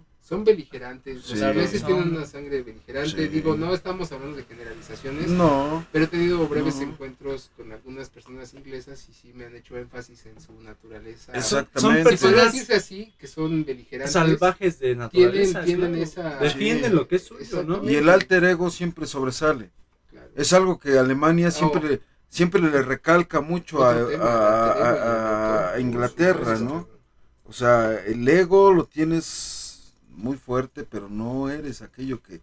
Que, Que proclamas ah, ser. exactamente, exactamente. Entonces, pero bueno, Pero por ejemplo, Bueno, en pues- este tema de regresando un poco a Pink Floyd, eh, creo que Hop coincidirá conmigo, pero la era de Roger Waters es la era de Pink Floyd. lo Claro. que, lo que y, sucede... y era y era y de- incluso después de Roger notas una diferencia muy grande en la composición. Eh, no es que me disguste, pero por ejemplo en The Division Bell se nota un sonido muy diferente. Ya no marca tanto el bajo. Porque era Porque de- sabe era que de el bajo ya no está ahí. Exacto, era de, mira, yo, yo escribí esto, yo voy a producir Desde esto, yo no voy, te yo voy a necesito. marcar". of Reason. Se empieza a notar eso, el, sí, ajá, claro. nota más la guitarra, la batería, los teclados se notan más Fíjate alzados que, que, sí se encuentra un bajo, pero no como un bajo orgánico. Ya se encuentran más bajos en formas sintéticas. Exacto, o sea, ya más no un bajitos, teclado, güey. sí. Para llenar esa figura o ese eslabón que falta dentro de la cadena musical, ¿no? O sea, digamos, Pues es hablando que- de, de- de- desde la, de, de la formación clásica de la, form- de la banda de rock, en este caso rock progresivo, que debe llevar un bajo para marcar contrastes, a lo que ustedes están eh, aludiendo es esta parte, en donde sí, hay que poner un bajo, pero pero que ya no suene como un que no, sea, bajo. que no sea protagonista. Exacto, sí, o sea, que no sea alguien que que, toque el bajo. Sí, en Breathe, que es lo primero que escuchas en instrumentalización, Ese- es el o bajo. sea, el tú puedes, tú puedes, tú puedes pensar que es un corazón, pero es Sí, un bajo. exacto. Y incluso eso está muy marcado en ecos. Sí, El bajo es una figura demasiado, siempre Um, resalta demasiado, ¿no? Eh, pues no que resalte, pero es algo que se deja llevar por sí mismo con Nick Mason tan solo. Sí. Yo contigo, Etzael, la verdad, mm, me, me, me- me recuerdas mucho a esa parte de Nick Mason, ¿no? Porque eres un, o sea, puede ser, puede ser Pero multiinstrumentalista. me gustaría, me gustaría que comentaras por qué. Ah, bueno, porque, ¿Por qué dices eso? por, pues, pues es que ¿Por trae, qué? trae- Por- trae el ritmo. por o sea, no mo- podemos. Permítanme, permítanme aclarar el, el- el- el punto. El contexto, Sí, claro. sí, sí, sí, tener- tener un ámbito de, de- de lo que están diciendo. Eh, y espero no cortarle la inspiración a Job, pero cabe mencionar que Job, Etzael y Gerardo eh, tienen trabajos en conjunto Ah, por y en algún momento espero que se puedan compartir. Son trabajos Son trabajos de suma locura. Son trabajos de suma.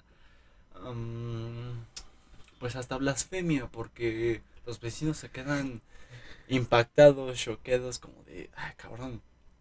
¿Qué están haciendo estos par de locos, no? O sea, tienen, tienen, sí, un, son- tienen un son- proyecto los Son tres. tres güeyes Pero en este caso. y empiezan a hacer este... Hablo de Ed porque lo he visto tocar la batería y es puramente Nick Mason. Digo, no es que Nick Mason sea más o él sea menos, no. O sea, es puramente un Nick Mason.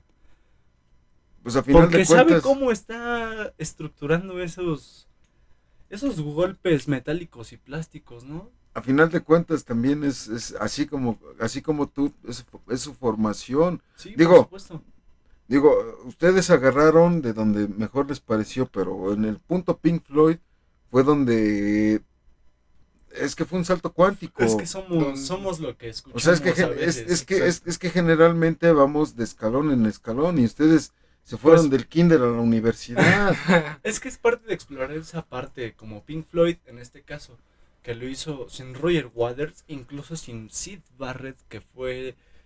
um, ustedes escuchen The People of the Gates of Down y A Source of Secrets, y es muy distinto a More, a Obscured by Clouds, los estoy diciendo cronológicamente, a Atom Heart y el mejor disco que es Middle, donde tocan ecos. Sí, ya no está Sid Barrett, pero son cuatro personas que hacen de un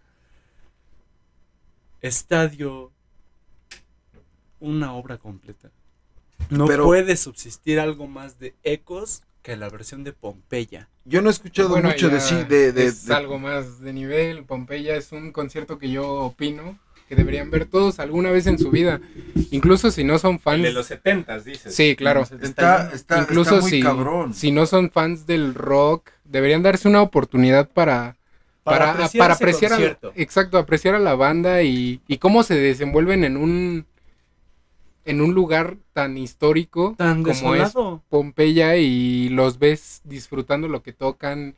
Incluso ya sabiendo más el trasfondo de que tenían problemas desde esa época, es impresionante Sí. cómo sacan a flote ¿Cómo? ese DVD completo. o Sí, sea, exacto. O sea, a pesar bien- de todos los problemas que tienen, están ahí fluyendo. pueden hacerlo y porque lo les hacen. gusta Sí, hacerlo. exacto. Y eso es un tema muy particular hoy en día en las bandas, ¿no? Que pues, todos tienen pedos, todos, ten- todos han tenido pedos, que si un güey se droga, que si un güey bebe demasiado, pero al final de cuentas ellos supieron llevarlo hasta el 80, sí, está bien, pero el problema también es Roger, que eh, síguele. le desgasta la, la emoción por ser Pink Floyd y eso lo quieres. Déjalos que Listo, pues continuamos con la conversación. Disculpen por la pausa de así de improviso, pero seguimos. Job, estabas en un tema que yo voy a dejar que sigan, porque la verdad es que Muy tenemos, para tirar fácil unas 5 horas, pero Digo- obviamente no vamos a hacer que este podcast dure 5 horas, aunque ya Mm. lleva su ratito. Puede durar lo que quiera. Sería un récord. Y, y, y No, cualquiera claro. este, está en la posición de escuchar hasta donde quiera. Por supuesto, por supuesto. Iremos poniendo tiempos. No, no, No, no, que, no. que- que Que escuchen lo que quieran. Esta vez que sea así libre agreste, ¿no? Bueno, estábamos hablando de, de esa separación entre Roger Waters y Pink Floyd. Um, hoy en día hay conciertos de, según Pink Floyd, pero es Roger Waters. Suena bastante bien, claro, pero le hace falta, le hace falta su mano derecha y su, y su contraparte, que es Nick Mason. A ver, a ver, a ver. Quiero, quiero preguntar algo. El nombre de Pink Floyd se lo quedó Gilmore. No, no, no. Ah, sí, sí, claro. Sí. Por supuesto. O Sí, sea, está- eh, Peleó el derechos tema. legales. Y, y- y bueno, el nombre de Pink Floyd, am, yo siento que se lo quedó David, David Gilmour porque Roger Waters ya estaba saliendo de la esencia de Pink Floyd. Prácticamente, si ustedes lo pueden notar, The Wall y The Final Cut es una continuación. O sea, no se ve un desfase, no se ve un, otra etapa de Pink Floyd como lo traen en cada uno de sus discos, pero como que es el cierre. eh, sí, Parece The Wall es el inicio Sí. y la despedida. Exactamente, despedida. Gerardo. Es, es esa despedida ante Pink Floyd porque él ya sabía que ya no podía estar ahí. Es una despedida amable. Es una despedida que... Hermosa. Él Su- prefiere... Su última frase de Two Sons in the Sunset, porque a mí me encanta esa es canción. una es- canción bellísima. Ahora entiendo los sentimientos de la gente, ¿no? Exacto. Y, y a partir de eso... Ahora sé quién eres y ahora, y ahora puedo... Sí, tomarte bye, o sale, como bye. quieras, sí. Ya. Y, y, y me parece, híjole, eh, una- el, el- el- el punto que obviamente no es hablar solo de Pink Floyd, sino de la música en general, pero estos momentos que tienen bandas como Pink Floyd, Exacto, como sí. en algún momento lo tiene eh, King Crimson, como en algún momento lo tiene Yes también. Cualquier Eh, banda que explote mucho. Sí, exactamente. Eh, me parece fundamental para ir ubicando momentos, momentos históricos, pero también momentos eh, lógicos en los que las frases que se van produciendo son producto de un autor. En el caso de la era Waters, porque así le llaman incluso a partir de, este, si no mal recuerdo, Atom Heart Mother, eh, Medal, y sobre todo en, en, en, en The Dark Side of the Moon y en The Wall, que es un disco muy característico de Waters porque habla de la pérdida que tuvo de su padre eh, en la guerra y de cómo eso tiene repercusiones en la vida de cualquier persona, ¿no? Entonces, eh, sí, sí es un autor hablando de una generación Sí, es que son tra- traumas generacionales prácticamente, ¿no? y, y que pone que en la música se pueden expresar muy bien, ¿no? Como lo hizo Joy Division hablando de eh, los sentimientos de depresión que había muy fuertes en, en, Ah, precisamente en, al- en un, en un Reino Unido que tenía un poder económico bastante alto en No, ese pero- momento. pero O sea, que precisamente- cualquier obrero podía guerra. saber que podía eh, vivir de eso, ¿no? Eh, pero volviendo a- al tema de los encuentros generacionales, la guerra desató un montón de cosas eh, que se tradujeron en, en malestares del día a día. Productivos. Sí, claro, y, y me parece que ahí es en donde eh, la música tiene un, un fin también expresivo, un fin de acto, en donde podemos escuchar una crítica precisa y contundente a lo que sucede fuera de nuestras manos, a quienes toman las decisiones, porque quienes las toman de repente no piensan, porque es un hecho que no lo piensan en lo que pasa con, con lo que está abajo. Yo creo que, que sí, sí piensan, pero están sobreinvadidos de la lógica. Y es una lógica mercantilista, a final de cuentas, ¿no? Sí, Esta- defienden eh, sus eh, intereses. Esta forma en la que se trazan las guerras, en la que se trazan los conflictos. sabes por qué lo digo? Es una respuesta totalmente con una visión mercantil. Lo, lo digo por esta frase que tiene King Crimson en, en este... mm, No, no, no, no, no. Es, es justamente de The Courting the Crimson King en Epitaph. Oh, preciosa. El, el, el destino de la humanidad está en manos de tontos. claro. En, en mano, obviamente no es porque sean tontos, es porque son gente pensando en sí misma. Ese No es algo llegan- que dijo no Nietzsche. están. Así es. Y, y, y, y lo dice bien, bien la frase, ¿no? Confusion eh, will be my epitaph.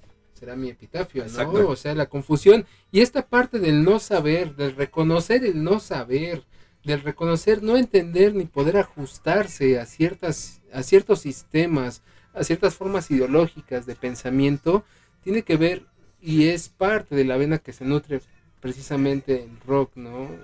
Esta parte que hablaban de contestatario es cuestionar por qué, el porqué de los conflictos, ¿no? Y viene desde la naturaleza del blues. Los blues y la... Y la ¿Por y- qué me maltrata? Claro, ¿Por qué y, Dios me ha y- y abandonado? ese maltrato y ese ese aullarle a la luna también, ¿no? En, en las En- plantaciones algodoneras. En, en, Estados busca, Unidos, en busca claro. de un protector o una Claro. solución. De una Claro. liberación más que nada. Claro, creo, y es ¿no? que es precisamente eso es la, ah, para mí eso es la música, es una forma, digamos, en el sentido en el cual a partir de lo que nosotros hemos hecho personalmente o grupalmente, tiene que ver con una liberación, y tú lo decías de otra manera, Francisco, una expiación, y una expiación en el sentido de descarga a partir de hablar de lo que se siente, de lo que se vive y que se busca transmitir sin fines de lucro.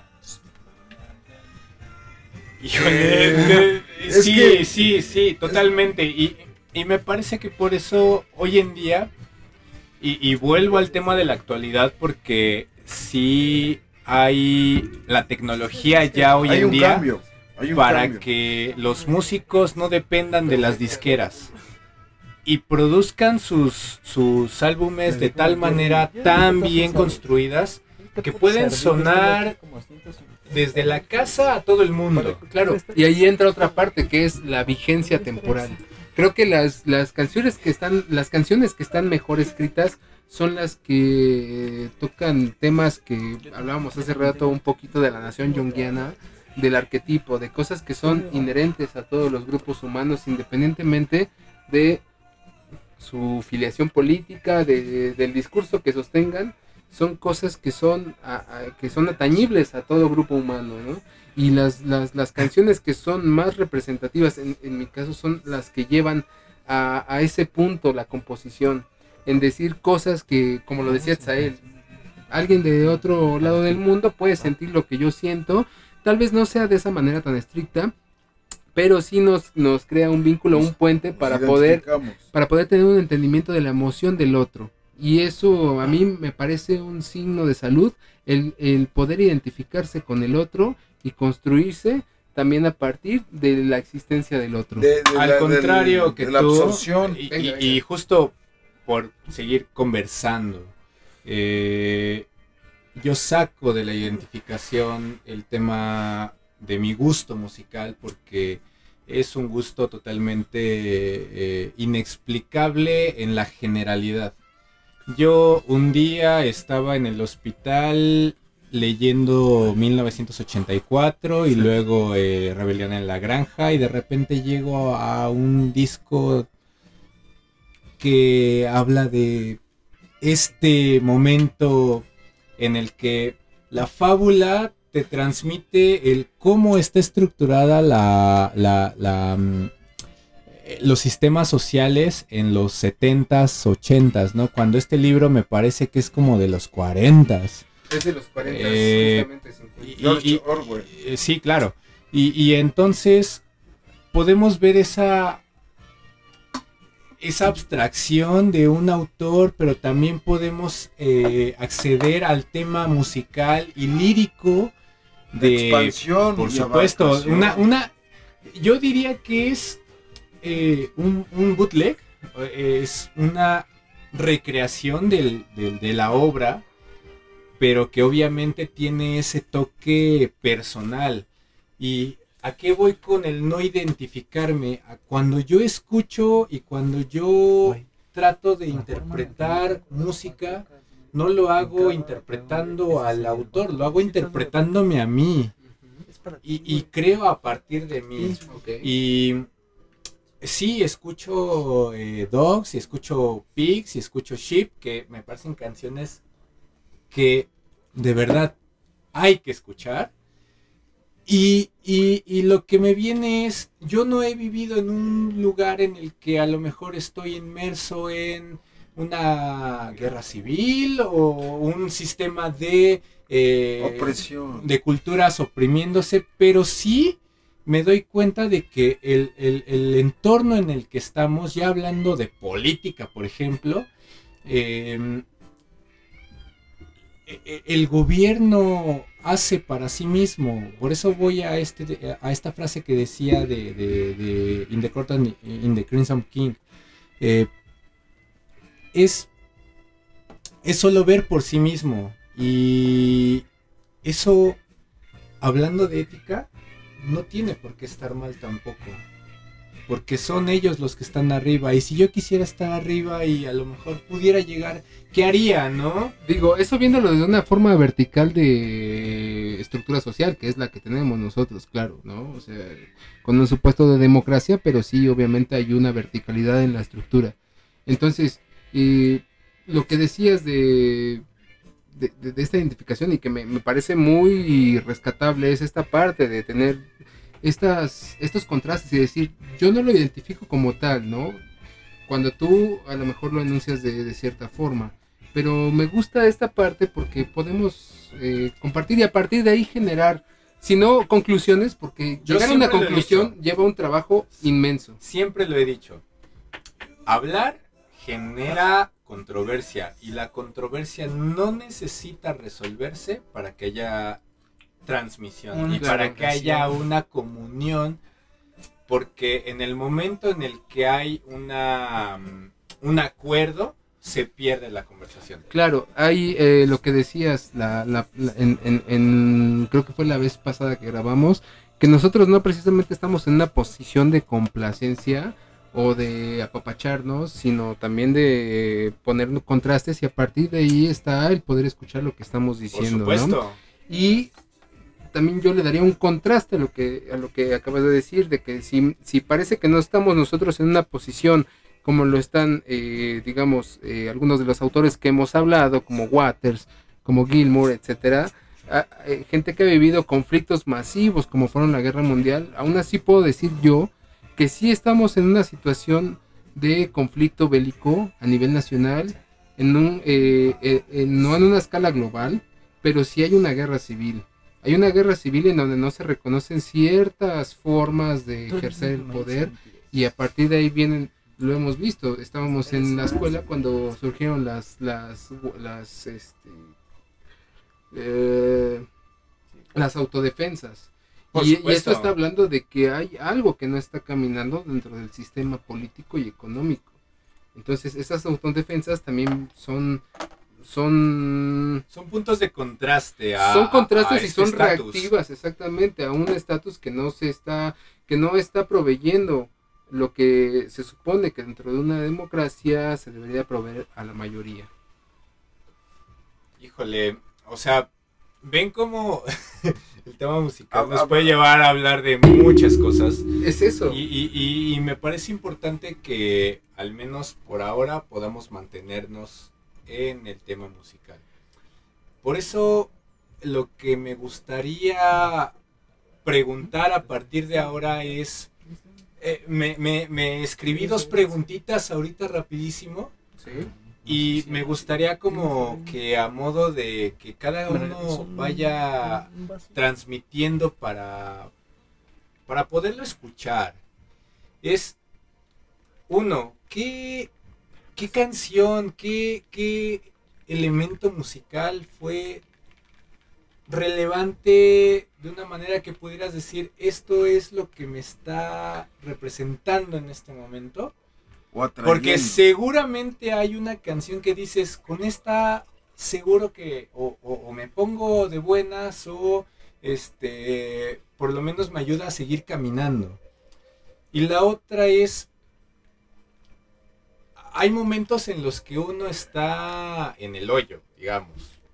Está como en esa En ese limbo. búsqueda y me parece que al menos en mi caso musicalmente hubo hubo momentos clave que me llevaron a vamos a seguir adelante no entonces qué momento como difícil eh, vivieron y de alguna manera la música ayudó a continuar porque dijo creo que creo que hay mucha tela de que cortar en estas dos palabras. ¿Quién, quién quiere comenzar? Me, gustaría que alguien más comience aparte de mí.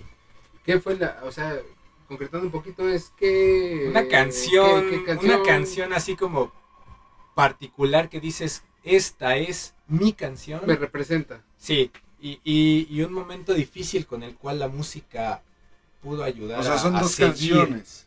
Bien. Un momento musical, Sí, digamos. sí, sí, O sea, son dos canciones. sí. Va, eh, Hop quiere, quiere hablar. Um, yo les quiero compartir una canción. Es originaria de música clásica, pero a mí me gusta más escucharla con The Doors. Um, su tema es Adagio. Es una canción, pues que desde que tengo recuerdos, lloro cada que la escucho. Es un. Es un mensaje de. de alivio, de perturbación, no de despertar, no lo sé. Yo tenía. Pues lo más que recuerdo son tres años. Y en esos tres años no sabía cómo interpretarla, pero me hacía llorar. Y si la escucho hoy en día es algo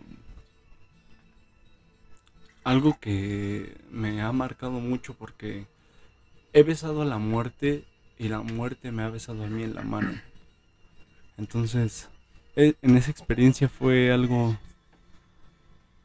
am, bastante profundo, am, inerte, claro, porque no lo vi. Pero es un crecimiento bastante, bastante profundo. Escúchenla y si pueden escucharla cuando se sientan menos aptos para hacerlo, quizá encuentren una liberación o un Una conexión. o una conexión a lo que no saben que van a hacer, quizás, no lo sé. Esa canción Pero simplemente originalmente ¿Es de Pachelbel o de quién es? No- no me, recuerdo, me parece pero- que si no estoy, no estoy muy inmerso en... en- Disculpen, o sea, si ustedes están en la posición de corregirnos, adelante, pero a lo que voy es esta parte, digamos, dentro de la formación clásica de la música, eh, la, la palabra estaba ausente, de cierta forma, pero la, la incisión musical, la incisión tonal tiene mucho que ver con los estados de ánimo. Y sí, ciertamente esa pieza es melancólica. Es, Esa pieza es.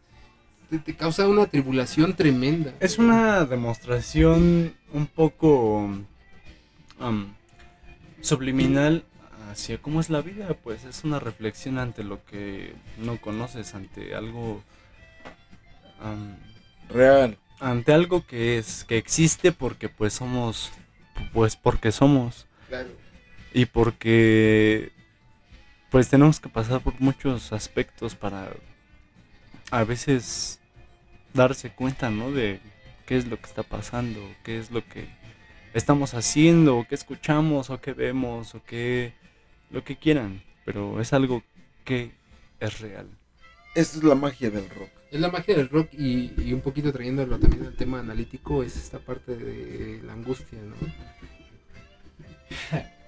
Sí, claro. Eh, pero una angustia que está Controlada de cierta forma. Porque está acotada y delimitada por una secuencia no, espacial no, no llega al delirio. Y me Claro. parece que ahí la música. No estoy diciendo que en la, en la generalidad, pero en muchos de nosotros, yo que puedo decir que gran parte de mi análisis fue gracias a la música, gracias a lo que Gracias al rock las frases que quedaron ahí impresas en un discurso de yo soy eh, pueden ayudar a construir y a reconstruir. Es me parece que el tema con el análisis es a partir de lo que uno es seguir siendo por un lado pero poder, si se quiere, reconstruir Claro. algo. Claro. Entonces, eh, bello, me parece... Y, y- y- y el rock and roll es, es precisamente una buena herramienta. Es una herramienta precisa, concisa, que te ayuda eh, eh, no en un momento de ansiedad, te ayuda en cualquier momento.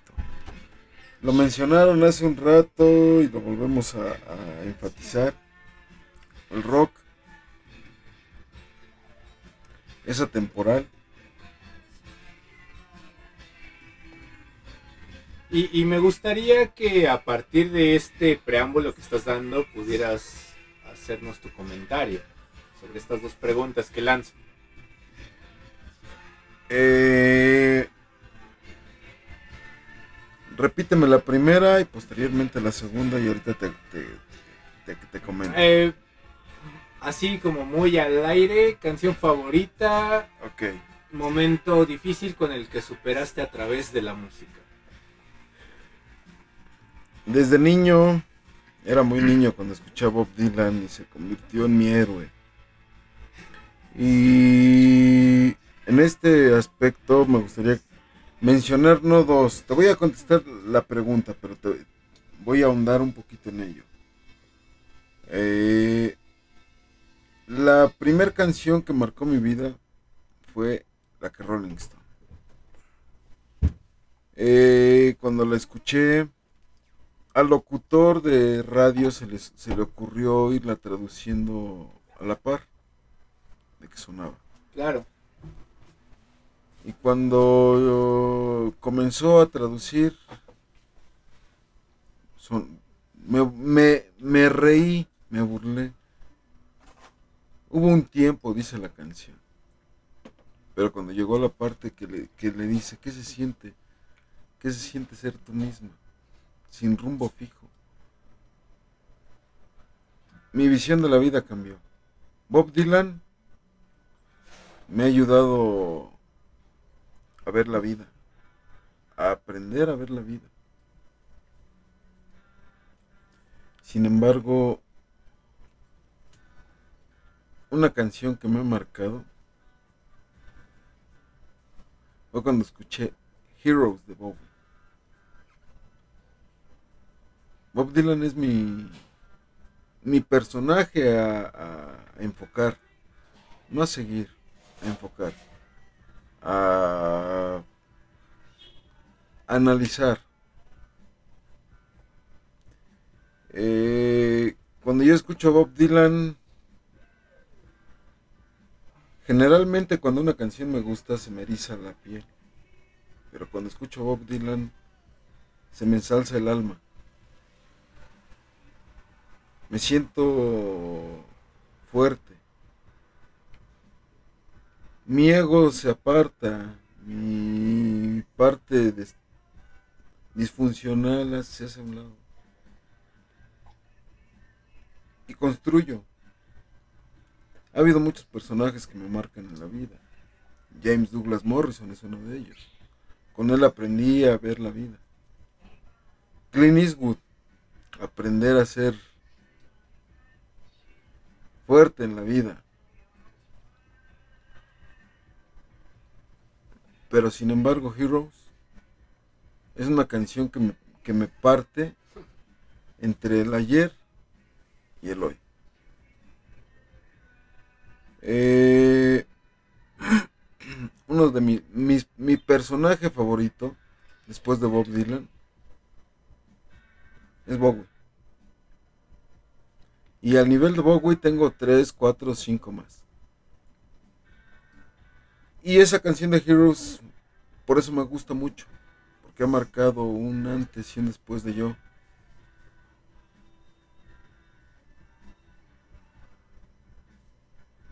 Para contestar tu segunda pregunta, una canción que me haya ayudado a pasar un mal momento, un trago amargo. Te puedo decir que Nick Cave no tiene rival. En ese sentido. Nick Cave no canta con la voz, ni con el alma. Nick Cave canta con la vida por delante. Y es otro personaje que me ha ayudado a, a pasar momentos fuertes, momentos amargos y muchas felicidades que son las máximas. Eh, siempre un trago inicial a salud de Bowie no tiene comparación. Eh, pero Nick Cave, con Nick Cave aprendí a solucionar la vida. Y cuando yo escuché O Children de Nick Cave, hubo, otro cambio individual con propósito de externarlo. Cuando yo escuché O Children de, de Nick Cave, mi vida nuevamente hizo un, un surco. Un después de Heroes. Luego llega Bowie. Ah, Nick perdón. Eh, en la vida he tenido muchos desaguisados, pero nada más he tenido un golpe que me ha quitado, me bajó la guardia. Y Heroes de Bowie sonaba en aquel tiempo. Y la apropié, la apropié y ha sido uno de los momentos más difíciles que he pasado en la vida. He tenido muchos, pero en especial este. Los otros, les puedo decir que hoy me río, de este no me río, me burlo. Fue el peor. Esas dos canciones, esos dos personajes, contestan la pregunta inicial que nos hiciste. ¿Quién te ha cambiado? ¿Y quién te ha hecho flotar? Claro, y digo, en esta canción me atrevo un poquito a, entrar en, en contexto de Heroes.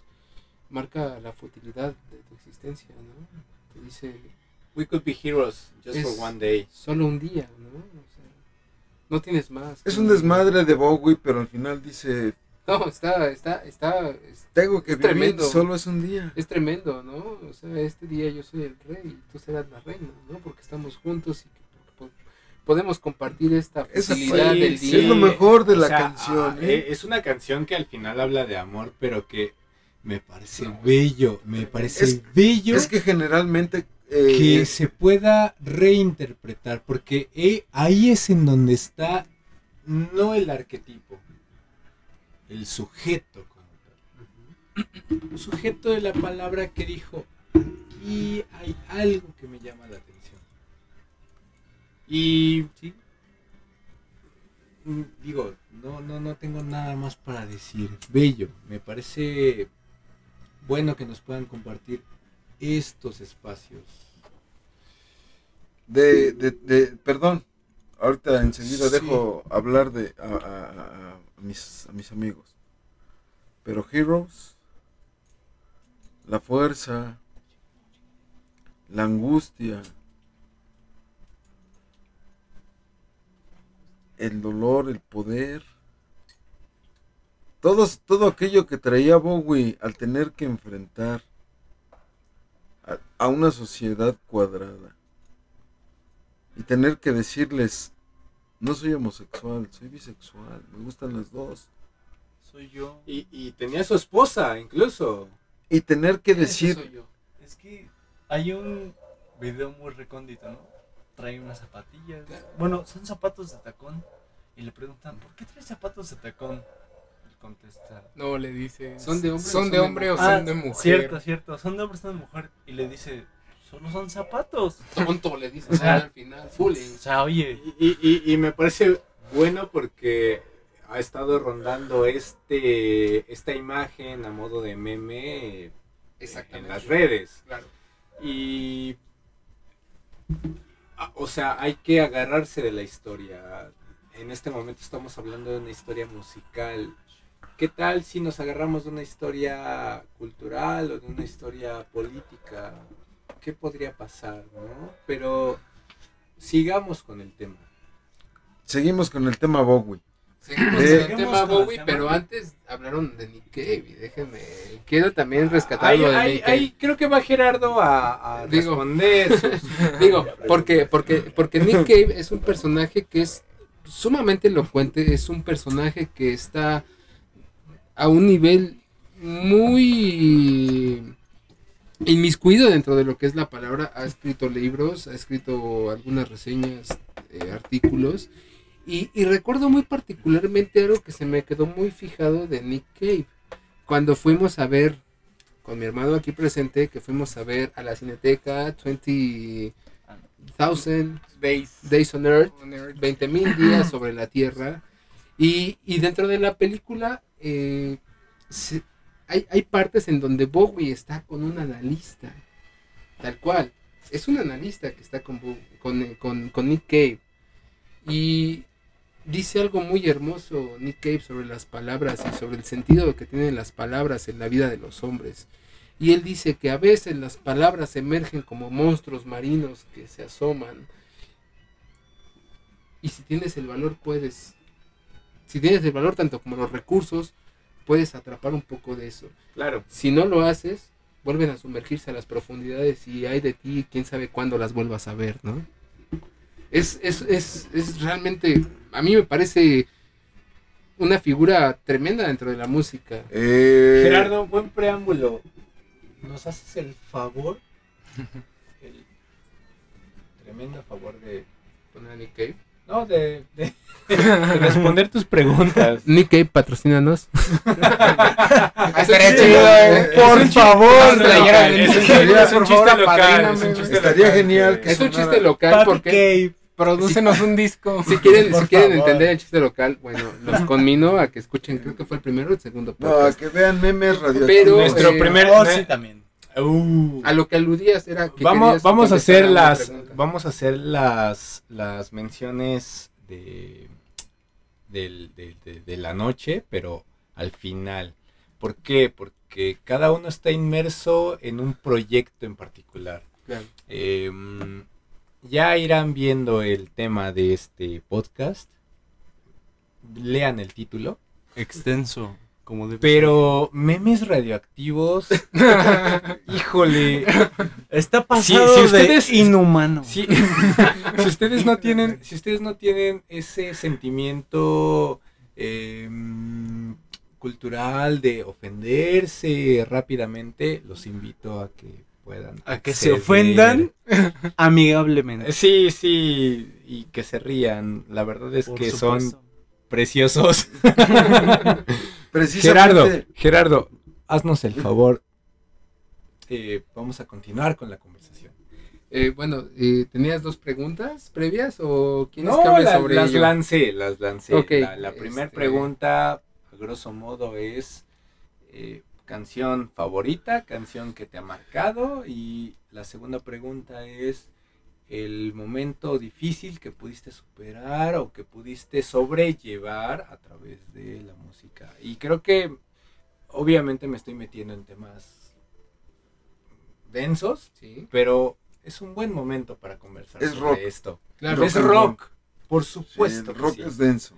Claro, eh, digo, no tengo una canción favorita como tal, pero dentro de las primeras canciones, como les dije hace ya un rato, bastante rato, en las cuales yo presté oído a lo que se estaba diciendo, hay una canción de Marilyn Manson que se llama Man That You, Man That You'd Fear, El hombre al que temes, que me gusta particularmente. ¿Por qué? Porque, digamos, dentro de un contexto personal, se ha buscado el-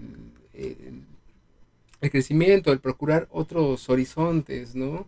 Y cuando se alcanzan ciertos horizontes, bueno, también se hace tambalear el sistema dentro del cual te decían, ve por más, ¿no? Y, y eso me ha, me, ha, me ha hecho mella bas- bastante por, por, lo, por lo que habla, ¿no? Que va, es un disco que está escrito a partir del conocimiento del nihilismo de Nietzsche y de esta noción del superhombre, de la cual no estoy diciendo que yo sea aspirante al superhombre, porque para ser aspirante Pero la al superhombre se identificación siente... con el superhombre es, es, es, es conveniente. Es, es, es conveniente, pero también eh, trato de prescindir un poco del delirio de alcanzar cierta cierto grado de, de conocimiento. De evolución. De, de- desde otras perspectivas, de cómo se habla, de la santidad o de algo, ¿no? O sea, yo sigo dentro de mi experiencia humana Como y el masonismo, por como el masonismo, pero, por ejemplo, como el también los, el agnosticismo también procura ciertos saberes que son, eh, podría decirse, contestatarios ante los dogmas que están establecidos, pero particularmente esa, esa canción me, me llena, ¿por qué? Porque habla de, ok, aquello que tú querías sembrar, el fruto pues no es de tu agrado, ¿no? Entonces, es algo muy Sí, personal, ¿no? sí. Y mencionaste a los super memes radioactivos. los memes radioactivos nace como una forma contestataria, a final de cuentas, ¿no? De ver cómo eh, dentro de la comunicación que se tiene a través de las redes sociales hay una especie de conformismo, algunos le llaman generación de cristal, en donde parece que ciertos valores progresistas, y no quiero entrar en cuestiones políticas, son los que se deben llevar a una praxis constante y entonces también viene esta otra parte de pues, el eterno cuestionamiento de decir por qué esto tiene que ser correcto, ¿no? A partir de dónde viene lo correcto y a partir de dónde viene aquello que debe ser censurado, ¿no? Y particularmente podría Jagger particularmente podría decir que la censura habla de que estás tocando terrenos que son incómodos para el gran otro.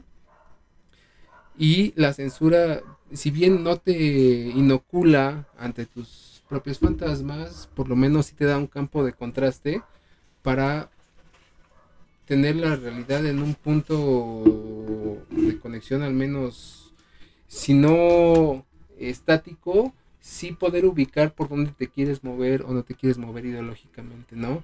Es una página de memes bastante de trae humor negro, trae este una constante un constante cuestionamiento a cualquier tipo de valor o cualquier tipo yo yo diría de comodidad. En donde hay comodidad hay que cuestionarse. ¿Por qué? Porque entonces estás anquilosado a una Sí, forma, estás anquilosado a un pensamiento, a una dinámica y hay que preguntarse por qué se está tan cómodo ahí, ¿no? Y eh, la tercera pregunta, ¿cuál era? ¿Me puedes recordar? No, son solo dos. Bueno, son solo dos. Me quise extender, quise protagonizar un poco, quería una tercera, pero igual está divertido. Momento difícil. Momento difícil, no tendría por qué ser fácil. Es creo que la, lo- lo- Momento en que es la verdad. eso está Es un lo que poquito es. cuestionable porque hablar de Pues verdades, estamos hablando de, de cuestiones dogmáticas De y todo. ahí queremos también un poquito contradecir en ese sentido. Pero bueno, eh, regresando al, al- al tema de la música. Híjole, yo... ¿Quieres hablar tú primero? Me gustaría poder compartir. Este, no, comparte, comparte, por favor. Híjole. eh, hay, hay un preámbulo para esto. Y es que em, de alguna manera mi padre siempre fue una persona que me ha dicho, me lo dice todavía, de una manera a, modo de enseñanza. eh, hay que saber seguir reglas. Eh, entre otras cosas que dice mucho, pero esta en particular me lleva a un tema de gorilas porque es una banda que es inglesa también. Para y acabar que para sí para, para acabar de joder a la humanidad creo que Inglaterra eh, Reino Unido en particular tiene bandas interesantísimas. Ahorita voy a puntualizar cuando termines acerca de eso. Eh, y, y- y, bueno sí claro o sea podemos ir cerrando después de esto pero em, hay una canción en Plastic Beach que se llama Empire Ants. Eh, la primera vez que la escuché fue como, ah, es un reggaetón chiquito, ¿no? Es... ¿Por qué digo reggaetón chiquito? Porque tiene un tumpa tumpa como tal. Es una... Es un ritmo eh, totalmente de la época. Estamos hablando de 2010 más o menos. 2011. Eh, no, eh, ustedes disculparán si no sé el año en el que salió exclusivamente, pero eh, este álbum en particular lo que me lleva a, pensar es, vivimos en una mm, sociedad en la que todo mundo tiene que seguir reglas, todo mundo tiene que cumplir con su parte del trabajo. Yo desde que estaba en la universidad y desde que empecé mi carrera en ingeniería, dije, no quiero trabajar con números, quiero poder hacer algo con, con lo que puedo decir de mí o, lo que puedo enseñar con mi saber. Eh, y en ese sentido fui caminando hacia la psicología, fui caminando hacia dejar la psicología para empezar eh, el campo del psicoanálisis, para formarme en él. Y a lo que llego es, esto se traduce en poder empezar a, trabajarlo desde las generaciones que vienen, las generaciones que ya están empezando a caminar, empezando a dar sus primeros pasos y conociendo el mundo como es. Un, un- buen día hace no mucho, en esta misma semana, una niña me dice, el, el trabajo que nos tienes pensado hacer, que, que- venimos a hacer a esta escuela en donde estamos estudiando, porque yo estoy a cargo de un grupo de primaria, un grupo eh, diverso, diverso en el sentido de que hay una diversidad cultural, pero también hay una diversidad eh, de conocimientos. Eh, en esto a, lo que nos estás haciendo caminar es hacia conocer el mundo en particular, hacia empezar a practicar cómo es la vida real. Y quiero acotar real, no, no, no me refiero a mm, una sensación de, eh, de que hay una generalidad, sino hay cosas que se tienen que cumplir para poder empezar a transmitir. Y si bien esa transmisión se ha convertido en experiencias de aprendizaje, en, en- en experiencias de eh, poder abstraer de lo práctico algo del conocimiento, a mí me parece genial que, que podamos partir desde eso, desde lo que nosotros como tal podemos transmitir a las generaciones que vienen.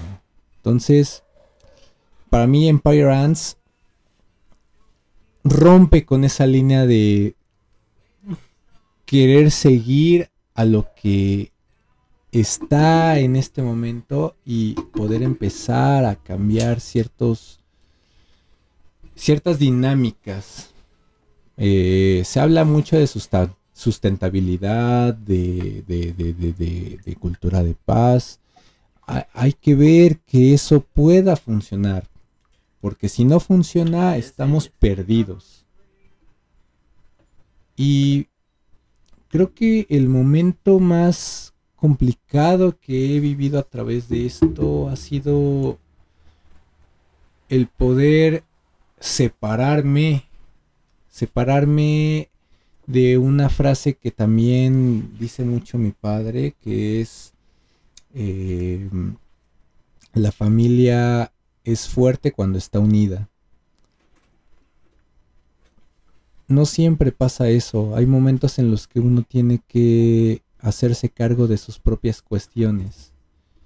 Y en ese momento es cuando suceden cosas que tal vez las padeces, pero por otro lado puedes empezar a aprender de eso para llevar a cabo algo diferente. Em, y en ese sentido, el querer evolucionar, el querer pasar de ese punto de eh, como, como en Ratatouille, la familia tiene que estar junta porque tiene que seguir adelante, porque tiene que expandirse y porque tiene que eh, mantener las mismas prácticas a, a lo punk, al género como tal de yo no quiero hacer esto, quiero hacer lo otro, quiero hacer lo que me interesa hacer. Entonces, podría decir que no soy un fan atrevido de, Clash,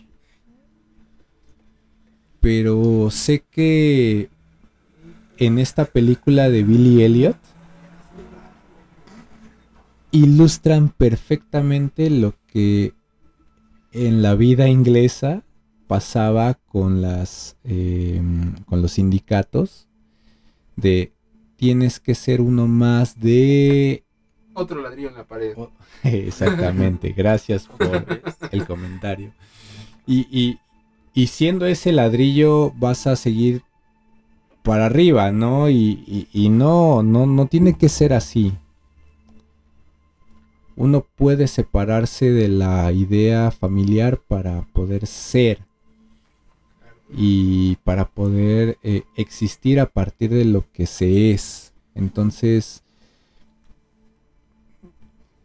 digo, Claro, sí, Ah, estoy, aquí. estoy- estoy muy de Es acuerdo. rock and roll. Es rock and roll y es esta parte en donde eh, trazar una separación con el núcleo primario es es muy importante. Apartarte, Eh, apartarte. Se reconoce cuál es, cuál es el origen, pero eh, trazar tu propio camino, trazar tu propio gusto, independientemente de que haya una motivación para seguir ciertas cosas,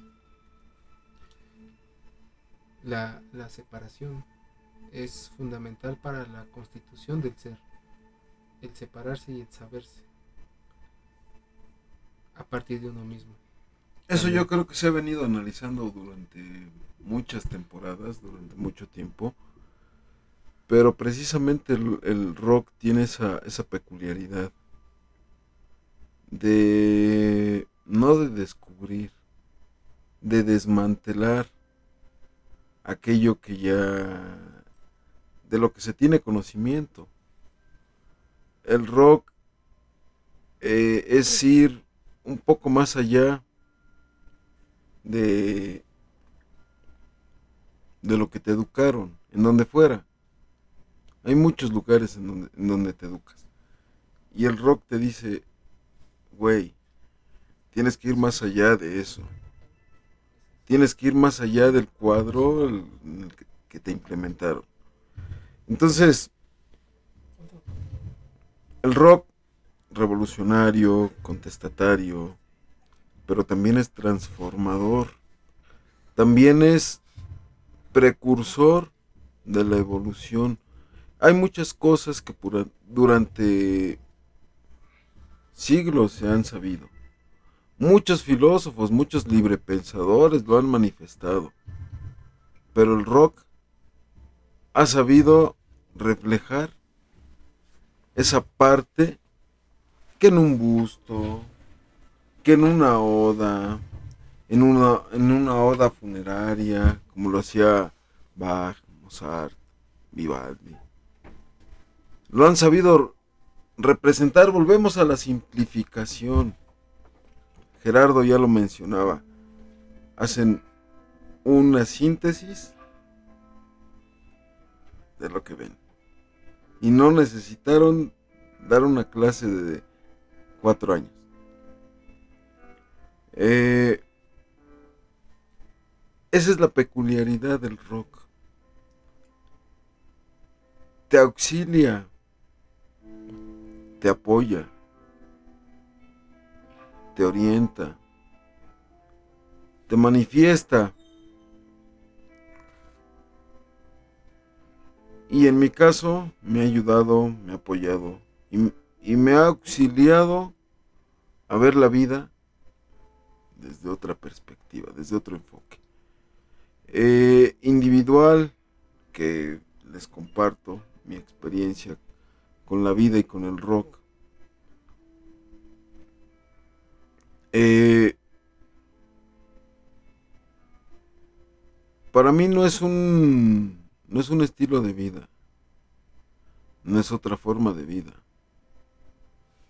Es saber apreciar la vida desde las alturas. No es desde otro punto de vista. El rock ha sido manifestado en diferentes formas y también ha sido detractado, ha sido apabullado. Eh, de hecho, los gobiernos anteriormente eh, En los se- 70 Sí, en los 60, finales de los 60. Eh, perseguían a, a- porque consumía, porque este porque porque eran excesivos con, con- con los productos que se caracterizan hoy en día del rock. Entonces,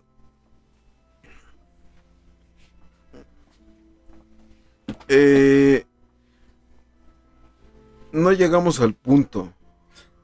Y es que cuando No se llega, ¿no? nada. O sea, la, la cosa es eso, o sea, reconocer que estamos extraviados, ¿no? ¿Te acuerdas que recién compartí en el blog que tú formaste, La Caja Negra? Eh, compartí una foto de Jim Morrison, ¿no? Con Ryan Manzarek en un bar, ¿no? Y hay una mirada muy peculiar dentro de Morrison. Me llamó la atención cuando com- la la- el comentario que pusiste. Yo vi la, previamente vi la, la imagen, pero cuando observé a James Douglas, o sea, él estaba en otra vida. Claro, el comentario fue particularmente que se nota el extravío aquí en, el- en aquel que sabe que está perdido, ¿no? Algo así. Estaba en otro plano. ya. Claro, o sea, el reconocer que uno no sabe es un buen principio para poder construir algo, ¿no? Y un poquito aterrizándolo dentro de lo que hemos traído en la línea Adrián y yo, digo, en la línea, no, no hablando de un sistema dogmativo, este, dogmático, Sí, sí, entiendo. pero eh, en, en el punto de la terapia y el análisis es de bastante mérito el reconocer que uno tiene un conflicto, que tiene un problema, que hay algo que no deja que uno ande por ahí por la vida, ¿verdad? Algo que te está deteniendo, es muy meritorio el reconocer eso. Y es el punto inicial en el cual uno puede comenzar un proceso clínico, ya sea tanto en el psicoanálisis, en un proceso analítico o en un proceso terapéutico con un profesionista de la psicología. El reconocer que no hay algo y el reconocer que no se sabe. Esa creo que es la también el, pre- el- eh, eh, eh, si no el, el dogma sí es algo por lo cual se, se va eh, encaminando el psicoanálisis, el reconocer que uno no sabe nada, eh, lejos de otras escuelas que tienen esta certeza de que se sabe algo sobre las personas a partir de la de la numera- de, este, de, los números, de la cuantificación, de las estadísticas, en el, en el psicoanálisis, eh, está el reconocimiento previo de que no uno no sabe nada, ¿no? Hasta que el otro habla y uno no está en posición de saber, sino el otro está en posición de escucharse a sí mismo también.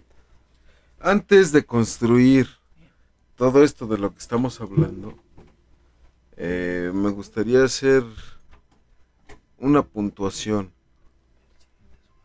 Empezamos hablando de un, de un tema, continuamos a otro, a otro, a otro. Y así hemos ligado cantidad de temas.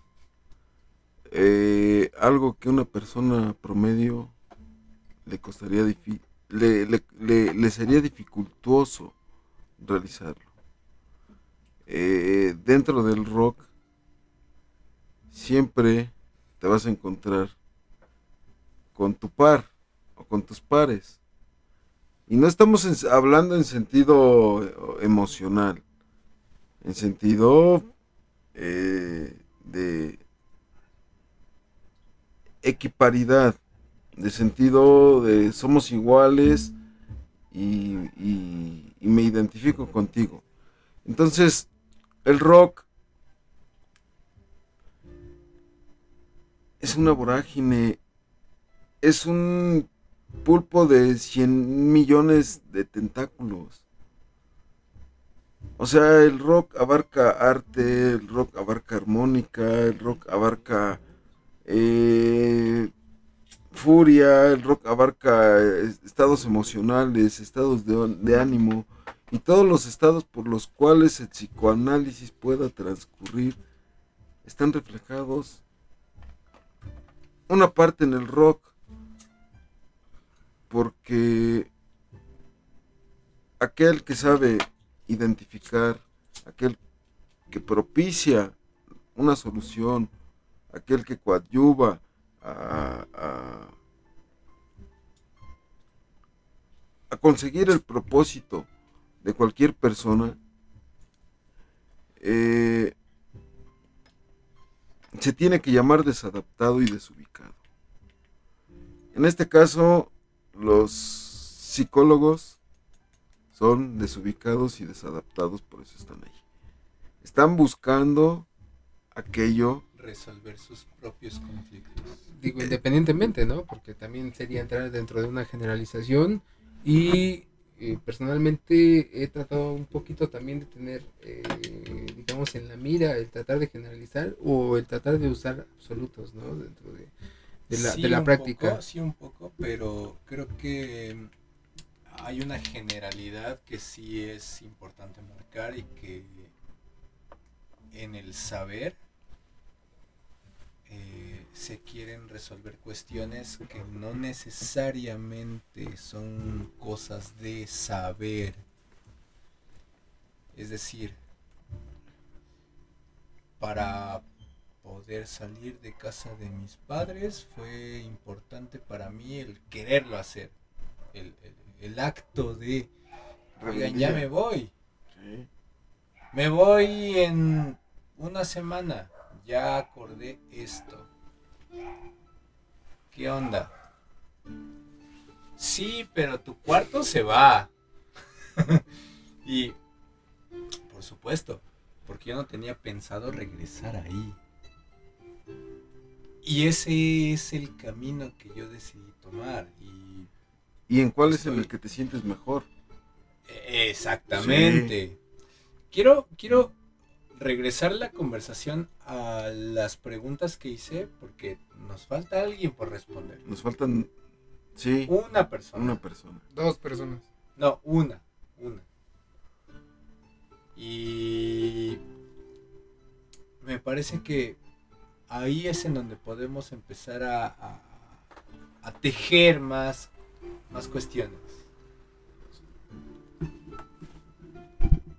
¿Sabe? Este, pues la primera pregunta es muy difícil porque creo que encasillar una canción en específico como mi favorita sería pues, pues creo que muy difícil porque hay tantas canciones tan diferentes que me gustan que pues no podría comparar una con otra porque tienen distintos ritmos, matices, no sé, todo es todo es muy variado. Pero creo que una de mis canciones favoritas en la historia, pues, podría ser, no lo sé, eh, tal vez Who Is It de Michael Jackson. Es una de las canciones creo que más he repetido en la vida y, y pues sí es una de mis favoritas, la verdad. Ese disco también me parece impresionante y cómo cambia los ritmos hacia algo que él quería hacer más, no tanto lo que le dictara pues su productor o la disquera. Y una canción que me ayudó a superar algo difícil, pues pues creo que sería una que le gustaba a mi a mi padre que falleció este año, sería la de Chan Chan de Buena Vista Social Club. Es una canción que pues me ayudó a como a llevar ese sentimiento porque pues escuchar lo que le gustaba pues pues también me acerca un poco más a otro lado que tal vez no compartíamos tanto, pero pues eran eran momentos muy muy buenos porque también me preguntaba mucho cuál era mi banda favorita y así y también pues veía conciertos conmigo y era muy abierto en ese aspecto. Y pues sería esa y cualquiera de salsa que le gustaba. La neta estaba muy chido compartir pues, esas cosas que cuando eres chico pues dices no me gusta, ¿no? Pero ya después conforme vas creciendo pues te abres más en el aspecto musical. Y pues le paso el micrófono a Job para que dé su punto.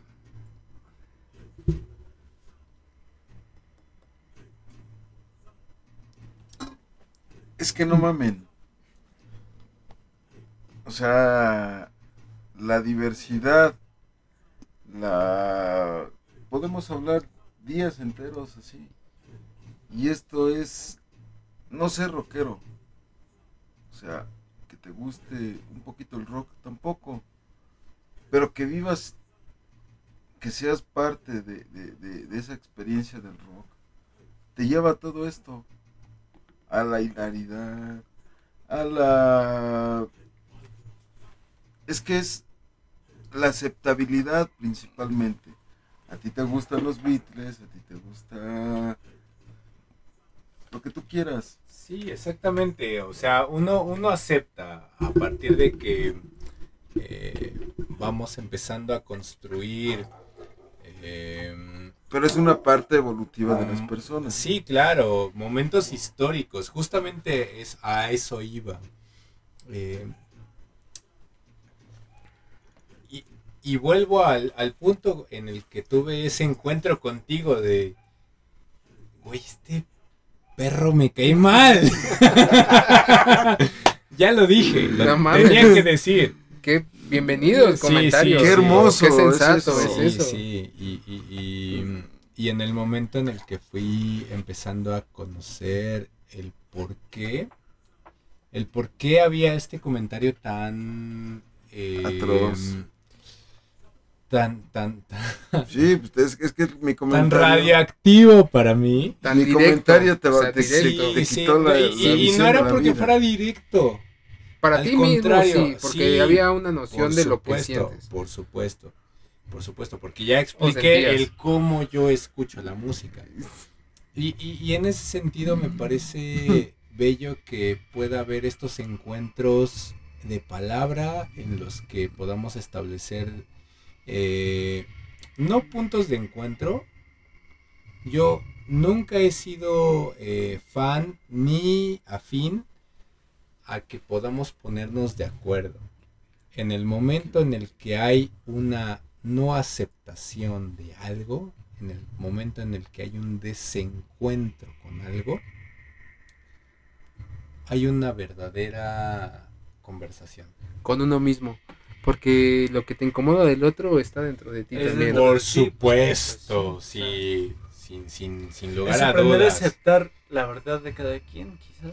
Tu propia verdad. Pues sí, A ver, la verdad de cada de quien. decir, Cada quien tiene un. Cada quien. Es que eso veo en el otro que no me gusta en mí, Pues pero, no, pero Por saber, supuesto, ¿Qué sabe? siempre es uno. Y, ¿A qué y en ese sentido, eh, lo que me hace empezar a cerrar esta conversación, porque es, es necesario. Créanme también, que si fuéramos. Perdón, no quiero ser despectivo, pero si fuéramos reggaetoneros, esta conversación no tendría sentido. ¿eh?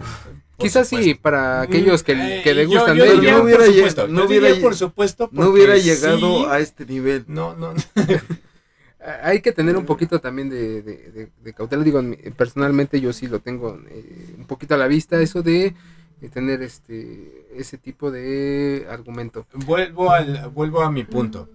Eh, hay una cantante de trap que hace un disco muy bueno que se llama Malamente.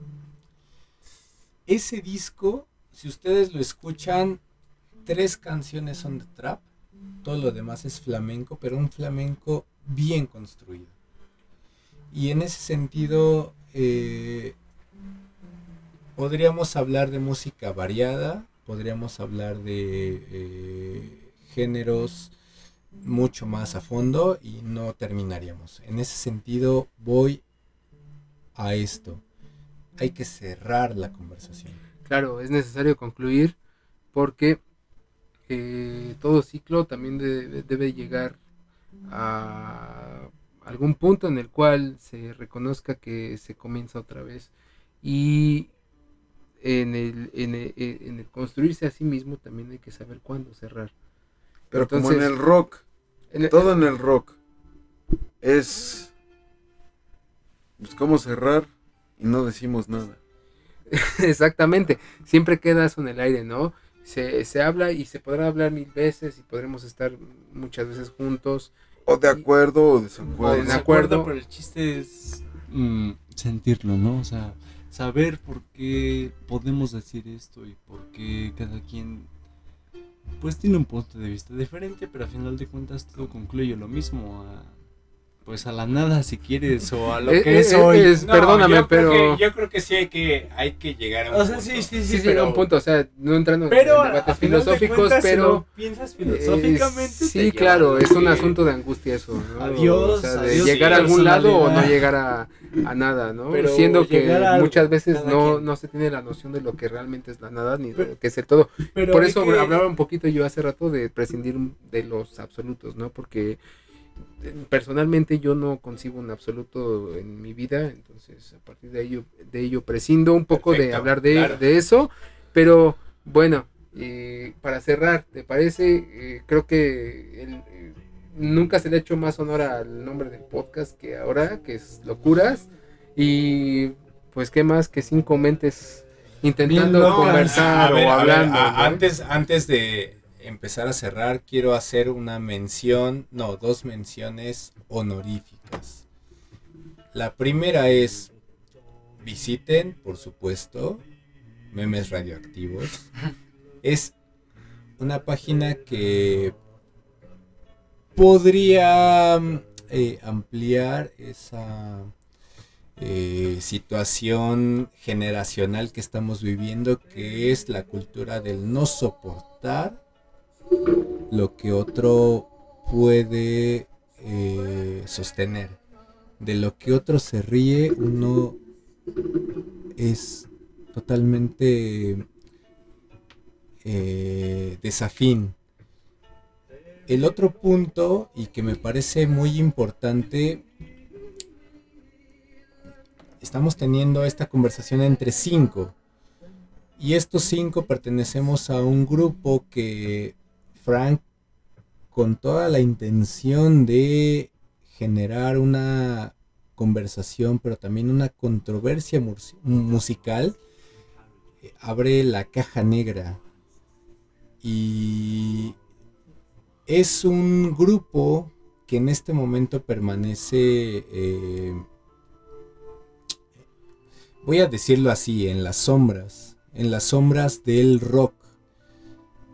Pero me gustaría que pudiera tener un auge más amplio, un- una apertura a que hubiese una oscuridad em, marcada en el no saber lo que está diciendo el otro, en el no reconocer, en el no estar de acuerdo en lo que dice el otro.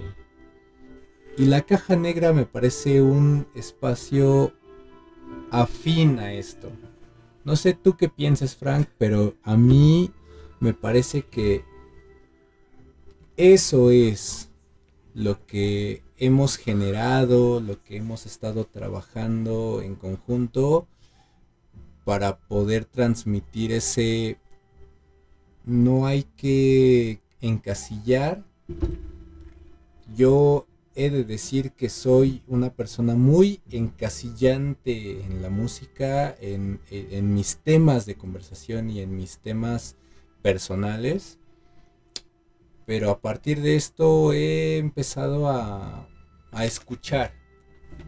Y bueno, eh, eso para mí sería un muy buen cierre. Quiero otorgar la palabra a los demás. Eh, de mi parte también me pareció un, un encuentro muy gozoso, ¿sí? Y eh, respondiendo un poco a la noción de la que hablábamos sobre esa angustia en la que podemos caer por el encuentro con nosotros en Claro. los podcasts, me parece, eh, a- echando mano un poquito de la de algún término que podría resultar no ortodoxo, académico, me parece un momento mágico realmente el compartir el tiempo y el espacio con otros cuatro personajes que a mí me mm, me llena estar con ellos, ¿no? Y cualquier intercambio, por mínimo que sea, a, a- tono personal, podría decir que es un gusto y es sumamente amplificado, ¿no? Eh, atesoro realmente la existencia de ustedes y por mi parte me despido, me da mucho gusto. Estuvimos hablando de música, de rock, de lo que nos hace seguir eh, buscando eh, eso que nos, que nos, que nos proporciona. No tengo pues más que decir que, gracias, que de verdad es muy buena oportunidad de poder compartir el micrófono pues por mí ha sido todo. Sí, claro, eh, creo que ah, hemos empezado a caminar en un espacio en el que estamos eh, contentos, creo yo. Sobre todo yo estoy contento de que eh, podamos transmitir esto y que podamos empezar a escuchar eh, otras voces que mm, tienen cosas bien interesantes que decirnos. Eh, por favor, La caja negra. La caja negra es un es aunque no parezca, ya lo mencionó Adrián, está muy muy resguardado momentáneamente. Eh, somos pocos los participantes. Quiero agradecerles a todos por pertenecer, por aceptar, por pertenecer y por transmitir todo aquello que, que, han vivido. Lo dijimos al inicio de- de- del podcast. Es transmisión, es compartir experiencias. Eh, en la caja negra esa es la intencionalidad. Volvimos a hacer tocamos otro tema, otro punto, la, la rebeldía, la inconformidad. La caja negra no forma, no tiene forma de eso, pero aunque no lo crean es una rebeldía contra mí, contra lo que yo creo que es correcto.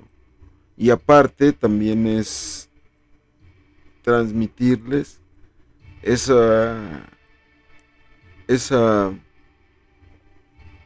esa felicidad, porque no es ni conocimiento, ni, es una felicidad que tengo. Eh, la caja negra inició la casa por el tejado, la caja negra era el último punto, el último paso, pero quiero hacerles mención que próximamente eh, vamos a comenzar a evolucionar. Hay muchos proyectos que van a comenzar a desarrollarse y se van a ver reflejados eh, dentro de las actividades de la caja negra.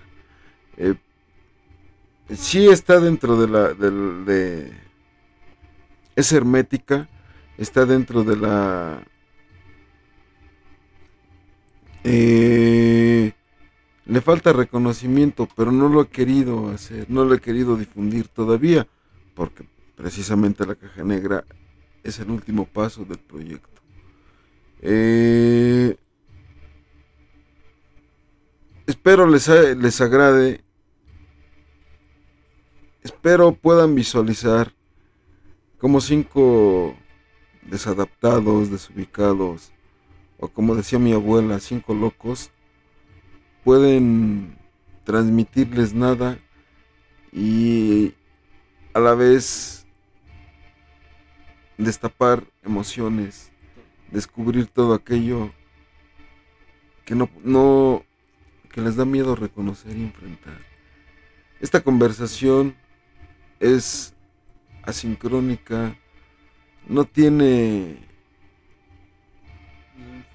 Sí, no hay, no hay un guion previo que se haya seguido. Es natural, Fue parte sí. del acuerdo que, que lanzamos al principio de la conversación, de que iba a ser un tema libre.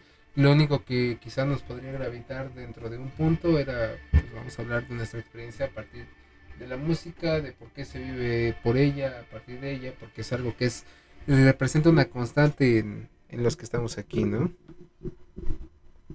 sí, Eh, Job, eh, no sé, bueno, yo creo que sí. digo, esta conversación podría seguir evidentemente por mucho tiempo más, pero como decía Adrián, hay que comenzar a trazar un cierre para poder eh, dar una pausa y en algún momento posterior poder grabar tal vez una segunda entrega, una Retomar, tercera claro, entrega, o sea, esto es inagotable, ¿no? aparte de que se cede en la garganta. Vamos a, a esperar un poquito más. Quizás esta historia concluya o quizás no, pero a donde llegue va a ser algo sumamente profundo. Así son de hermosos los miembros de la caja negra. Nos vemos en la siguiente. am, podemos llamarlo fiesta o podemos llamarlo reunión de esquizofrénicos o como, o como quieran, pero De Hayes. si quieren seguir aquí, aquí los espero con todo gusto. Entiendo esa parte de, de hablar de, este, de, de- de esquizofrenia y de la locura, porque precisamente eh, trazábamos esta parte de que tenemos un tema pendiente, ¿verdad, Adrián? Sobre el sinsentido. Y en esta parte pues, también hablaríamos de, de los delirios que se pueden suscitar a partir del sinsentido. Pero eh, digo, ya para cerrar, nada más nos falta este un invitado que sería Etzael. Y nos gustaría escuchar a manera de cierre qué es lo que nos quiere compartir. Pues quiero agradecerles por darnos un espacio en lo personal darme un espacio para desenvolverme con lo que lo mejor que hay en la vida creo yo que es la música y ver diferentes opiniones y puntos de vista acerca de cosas que pues ya yo ya tenía como como pensadas y que te den un como un giro cuando platicas con personas como lo decían tan interesantes y que tienen diversos gustos, porque pues siempre tenemos un gusto personal. Pero pues, pues sí, solo fue un buen momento al lado de grandes compañeros y pues, pues nada, escuchen Pink Floyd y, y exploren mucha música, que eso es lo más importante, la verdad. Y no se droguen con anfetaminas, mejor con Sí. marihuana. Eh, no me queda nada más por decir que Gracias. nos vemos en la siguiente. No, nos escuchamos en el siguiente. Lo escuchamos en el- un poquito me Sí. a lo de era la, la- este, la primera ocasión. el, nos análisis y, grabamos. y- Sí. ¿cómo, cómo se llamaba esta lectura? El análisis qué inacabable, Acabable e inacabable. inacabable, ¿no? Pero bueno, hay que cortar y hay un momento para todo. Como fe de ratas, de- les recomendamos una combinación de algún brebaje con lo que gusten. Feliz viernes, cuídense mucho, los queremos. Adiós. Y fumen. Adiós. Y fumen y no.